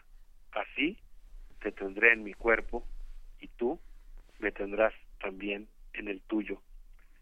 Y pues ahora que tuve la oportunidad de visitar algunos restaurantes muy extraños aquí en Beijing, eh, que son mezclas de restaurante con biblioteca o de restaurante con librería, eh, me he enterado de la existencia de estos restaurantes donde la gente puede ir a comer y estar jugando con arcilla, pues me pareció que era una buena metáfora de cómo las culturas todo el tiempo estamos tomando elementos prestados uno de la otra y nos recreamos y seguimos tratando de mantener nuestra identidad.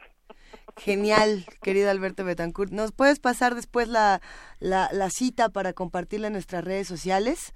Porque aquí quedamos fascinados con, este fragmento. Venga. Pero sí será un poquito después, porque ya ves que eso sí, tenemos problemas de Internet. Ahora que tuve oportunidad, por supuesto, boquiabierto, de visitar la muralla china, me sorprendió mucho que el guía dijo que la moderna muralla china era impedir que Google fotografiara el territorio eh, de este país, que esa era la manera de mantener la muralla y la soberanía de China, y mencionaba el dato de que cinco empresas controlan el 80% de la red.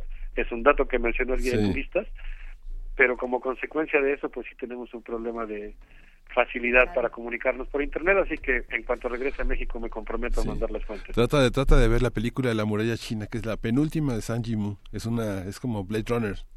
Pero Ah, este, bueno, San Jimu, San Jimu, San Jimu es este director de Sorgo Rojo, que es este, es este gran representante del cine chino que ha hecho muchísimas cosas muy importantes. Él, él estuvo con uno de los grandes coreógrafos chinos haciendo la, la inauguración de los Juegos Olímpicos, que ayer fue el tema que tratamos en primer movimiento.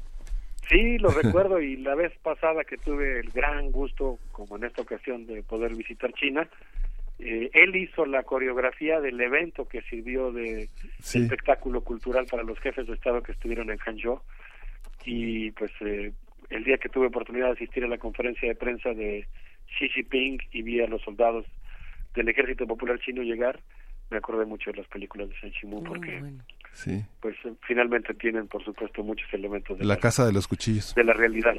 Ah, la casa de los... cu- Claro. Bueno, pues ya nos vamos, Alberto. Muy buen regreso y muy buen viaje y pues, goza China. De- de- Muchas gracias. Les propongo escuchar de Shanghai Restoration Project un fragmentito de Dark Horse, a ver qué les parece. Y luego armamos un ciclo de cine chino y platicamos sobre Sí. esta sociedad Pero- fascinante. Que se arme. Adiós, Alberto. Órale, una- un abrazo con mucho cariño. Chao.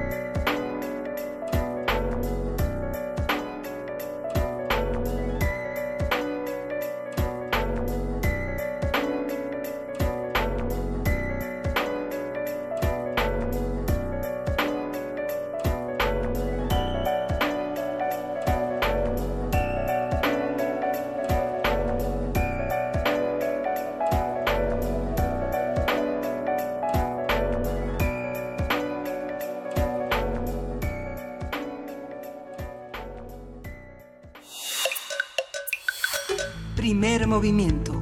Hacemos comunidad. En este momento son las 9 de la mañana con 50 minutos y saludamos con muchísimo gusto a Adrián Payares, cineasta y miembro fundador de la Asociación Mexicana de Artistas y, Profe- y Profesionales del Cine y el Audiovisual, AMAPSIA. ¿Cómo estás, Adrián? Buenos días. ¿Qué tal, Luisa? Buenos días. Muchas gracias por el espacio. Nos da muchísimo gusto escucharte. Hemos estado intentando discutir durante todo el programa qué, qué es esto de la banda sonora, del soundtrack y cómo es tan importante para el cine. Eh, tienes un curso buenísimo sobre este tema. Sí, fíjate, Luisa, que en la Asociación Mexicana de Artistas y Profesionales del Cine y el Audiovisual, del cual soy parte, llevamos ya seis años de actividades, eh, actividades que involucran desde la producción, el apoyo, la difusión de proyectos cinematográficos y audiovisuales, así como una serie de muestras, eventos, todo lo que eh, todo lo que rodea al cine.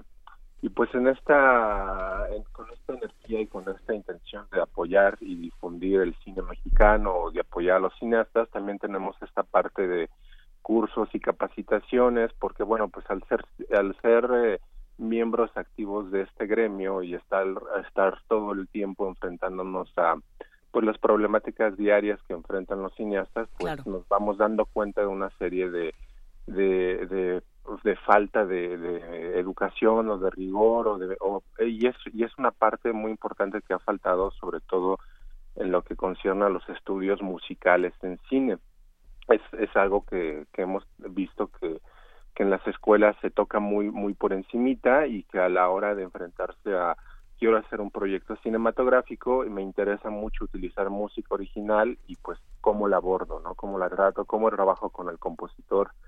Y a la vez compositores que en sus escuelas o en sus conservatorios pues tienen la intención de componer música para, para estos medios audiovisuales y se enfrentan con que pues carecen de el lenguaje cinematográfico, carecen de el análisis del guion, carecen como de, de todas estas cuestiones y de lo que hablas en específico, pues la banda sonora, por ejemplo, es un término un poquito que se ha empapado del marketing porque pues hoy en día cuando escuchamos banda sonora nos imaginamos inmediatamente la música que acompaña una película. Sin embargo, este término se ha ido distorsionando con el paso del tiempo, ya que en realidad hacía referencia a todo el sonido de la película, porque pues antes cuando se proyectaban las películas en, en, en acetato, en película, en, en un medio físico, teníamos la banda de imagen que era proyectada a una pantalla y a la par teníamos una banda sonora que contenía la totalidad de sonidos de la película y en estos sonidos pues venía incluido la música, ¿no? Y por pues una estrategia tal vez de marketing se ha ido como reduciendo a decir, ah, pues es la música, ¿no? Pero en realidad la banda sonora viene siendo diálogos, incidentales, ambientes, efectos y, la música y yo creo que bueno es como importante de, de hecho digamos el curso abre con una gran este un, gran clavado todo este tema de lo que es la banda sonora cómo cómo podemos analizar cada uno de estos elementos qué papel juega de repente los diálogos contra la música el ambiente contra la música no realizamos diversos ejemplos de realización de dirección de cómo se han abordado estos elementos para que funcionen narrativamente para una película. Inclusive, Adrián, hola, te saluda Juana Inés, e inclusive eh, hay, hay personajes que tienen su propio tema. Eh, en ciertas películas, digamos, estas muy, muy centradas más en el personaje que en, que en la acción, eh, a la hora de construir la banda sonora, el personaje tiene una una propia, eh, un propio tema musical. Claro sí. Sí, pues esa es una idea también muy interesante que mm, precisamente proviene de pues de toda la tradición de música clásica, ¿no? Lo que sería el leitmotiv, el leitmotiv. por por eh, Richard Wagner y también por eh, este compositor francés Héctor Berlioz que tiene esta idea de la idea fija. Él tiene una obra, la esta famosísima Sinfonía Fantástica, donde está hablando todo el tiempo de su amada y él eh, genera este concepto de la idea fija y compone un tema musical para la para su amada cada vez que digamos aparece en escena eh, por medio de notas musicales nos está diciendo en este momento estoy viendo a mi amada o en este momento estoy desesperado por ella o estoy eh, melancólico y va haciendo variaciones de ese, de esas notas que son el tema de la amada de, Héctor Berlioz y las va eh, muchas veces este transformando haciendo estas variaciones musicales que, que, pues este concluyen en un en un éxtasis y una explosión inmensa no y es un es un recurso pues que proviene de la tradición eh, de la música occidental de la música académica y, y que se retomó eh, como un elemento de, de, carácter narrativo para incorporarlo en la música y en los y en, y en, y en las películas darle a un personaje un tema no y pues es ya hoy en día pues digamos tal vez uno de los grandes que explotaron esa esa idea pues pues sin duda ha sido John Williams con con esta música que hizo para la guerra de las galaxias es justo lo que te iba a decir donde se explota completamente cada vez que aparece un personaje es su tema musical y siempre con variaciones acorde a lo que está pasando en ese momento de ese personaje. Adrián, ¿estarás de acuerdo? O, más bien nos encantaría conocer tu opinión. Estos tres directores que, que, son muy conocidos justamente por el uso que le dan a las bandas sonoras, que, que es George Lucas, con, con esta relación que tiene con Williams eh, para Star Wars. Por el otro lado también Spielberg, con todo lo que ha hecho, por ejemplo, con Tiburón, ¿no? Eh, hablando de leitmotiv. Y otro director que por ahí ha entrado mucho en esta discusión y que además estuvo en México justo con el compositor Danny Elfman ah, y Tim Burton, esta relación que, bueno, uno escucha la música y dice, ya, es Tim Burton. Así ni siquiera empezó. ¿Con quién trabajaba? Ay, es que Ennio Morricone con todo el mundo, ¿no? Con todos. O, o, cómo ves, Adrián, que, ya, ah, no, que ya se nos va el tiempo, que nos digas cómo, cuándo, dónde, porque ya todos nos queremos inscribir. Sí, claro. Pues miren, este, ahorita la asociación ha estado creciendo por tercer año. Estamos dando ya varios cursos y talleres. Este se va a empezar a dar a partir del sábado 8 de septiembre. Son ocho sesiones de tres horas cada una para un total de 24. Realmente es un curso que compone desde la apreciación, desde poder escuchar eh, precisamente todos estos componentes, todas estas ideas narrativas, pero pues dedicarse a escuchar, yo creo que es algo que falta mucho también, por ejemplo, hay muchos cursos de apreciación de cine, de historia del cine, pero pues la música siempre pasamos por encimita, ¿no? Siempre como que no la no la tendemos a analizar tanto, ¿no? Entonces, pues este curso abarca como toda esa parte, desde la parte histórica, desde la parte de producción, como estamos muy enfocados a capacitar a cineastas, a, creadores y demás, pues vemos desde toda la parte legal, por ejemplo, de derechos de autor, de registro de la obra, de producción de la música, ¿no? De técnicas, mm, eh, digamos, contemporáneas, modernas para componer la música, de trabajo, de grabación, eh, toda esta parte técnica. Y tenemos una parte práctica que es de como análisis de texto, lo que haría tal vez un director con un actor o con, o con su equipo creativo de analizar el texto y ver en qué momentos puede ir funcionando ciertas ideas musicales, ¿no? Entonces, este curso de la música en el cine eh, se va a dar en una nueva sede en la que vamos a estar también impartiendo otros cursos, que es una nueva escuela que está al, sur de la Ciudad de México, se llama Sarti Academia de Música y Arte. Esta academia eh, va a contar con licenciaturas sobre todo en música. De hecho, eh, conocen muy bien a uno de los más principales de composición, Enrico Chapela, que también ha, este, ha, hecho música para cine, para, eh, para películas mexicanas. Y este pues va a tener licenciaturas, va a tener cursos de instrumento y demás, pero pues esta parte de de incorporar otras artes a su a su plan de estudios pues es importante también no Querido Adrián, ya compartimos la información en nuestras redes sociales para que todos podamos inscribirnos. Yo creo que esta merita una segunda y tercera parte de no solamente eh, la música y la banda sonora, el silencio también sería interesante de analizar para una futura ocasión. Eh, ya mm, se nos acaba el tiempo, te mandamos un gran abrazo. Muchísimas gracias Juan Inés y Luisa y, Ángel y eh, gracias por el espacio. Hasta luego, Adrián.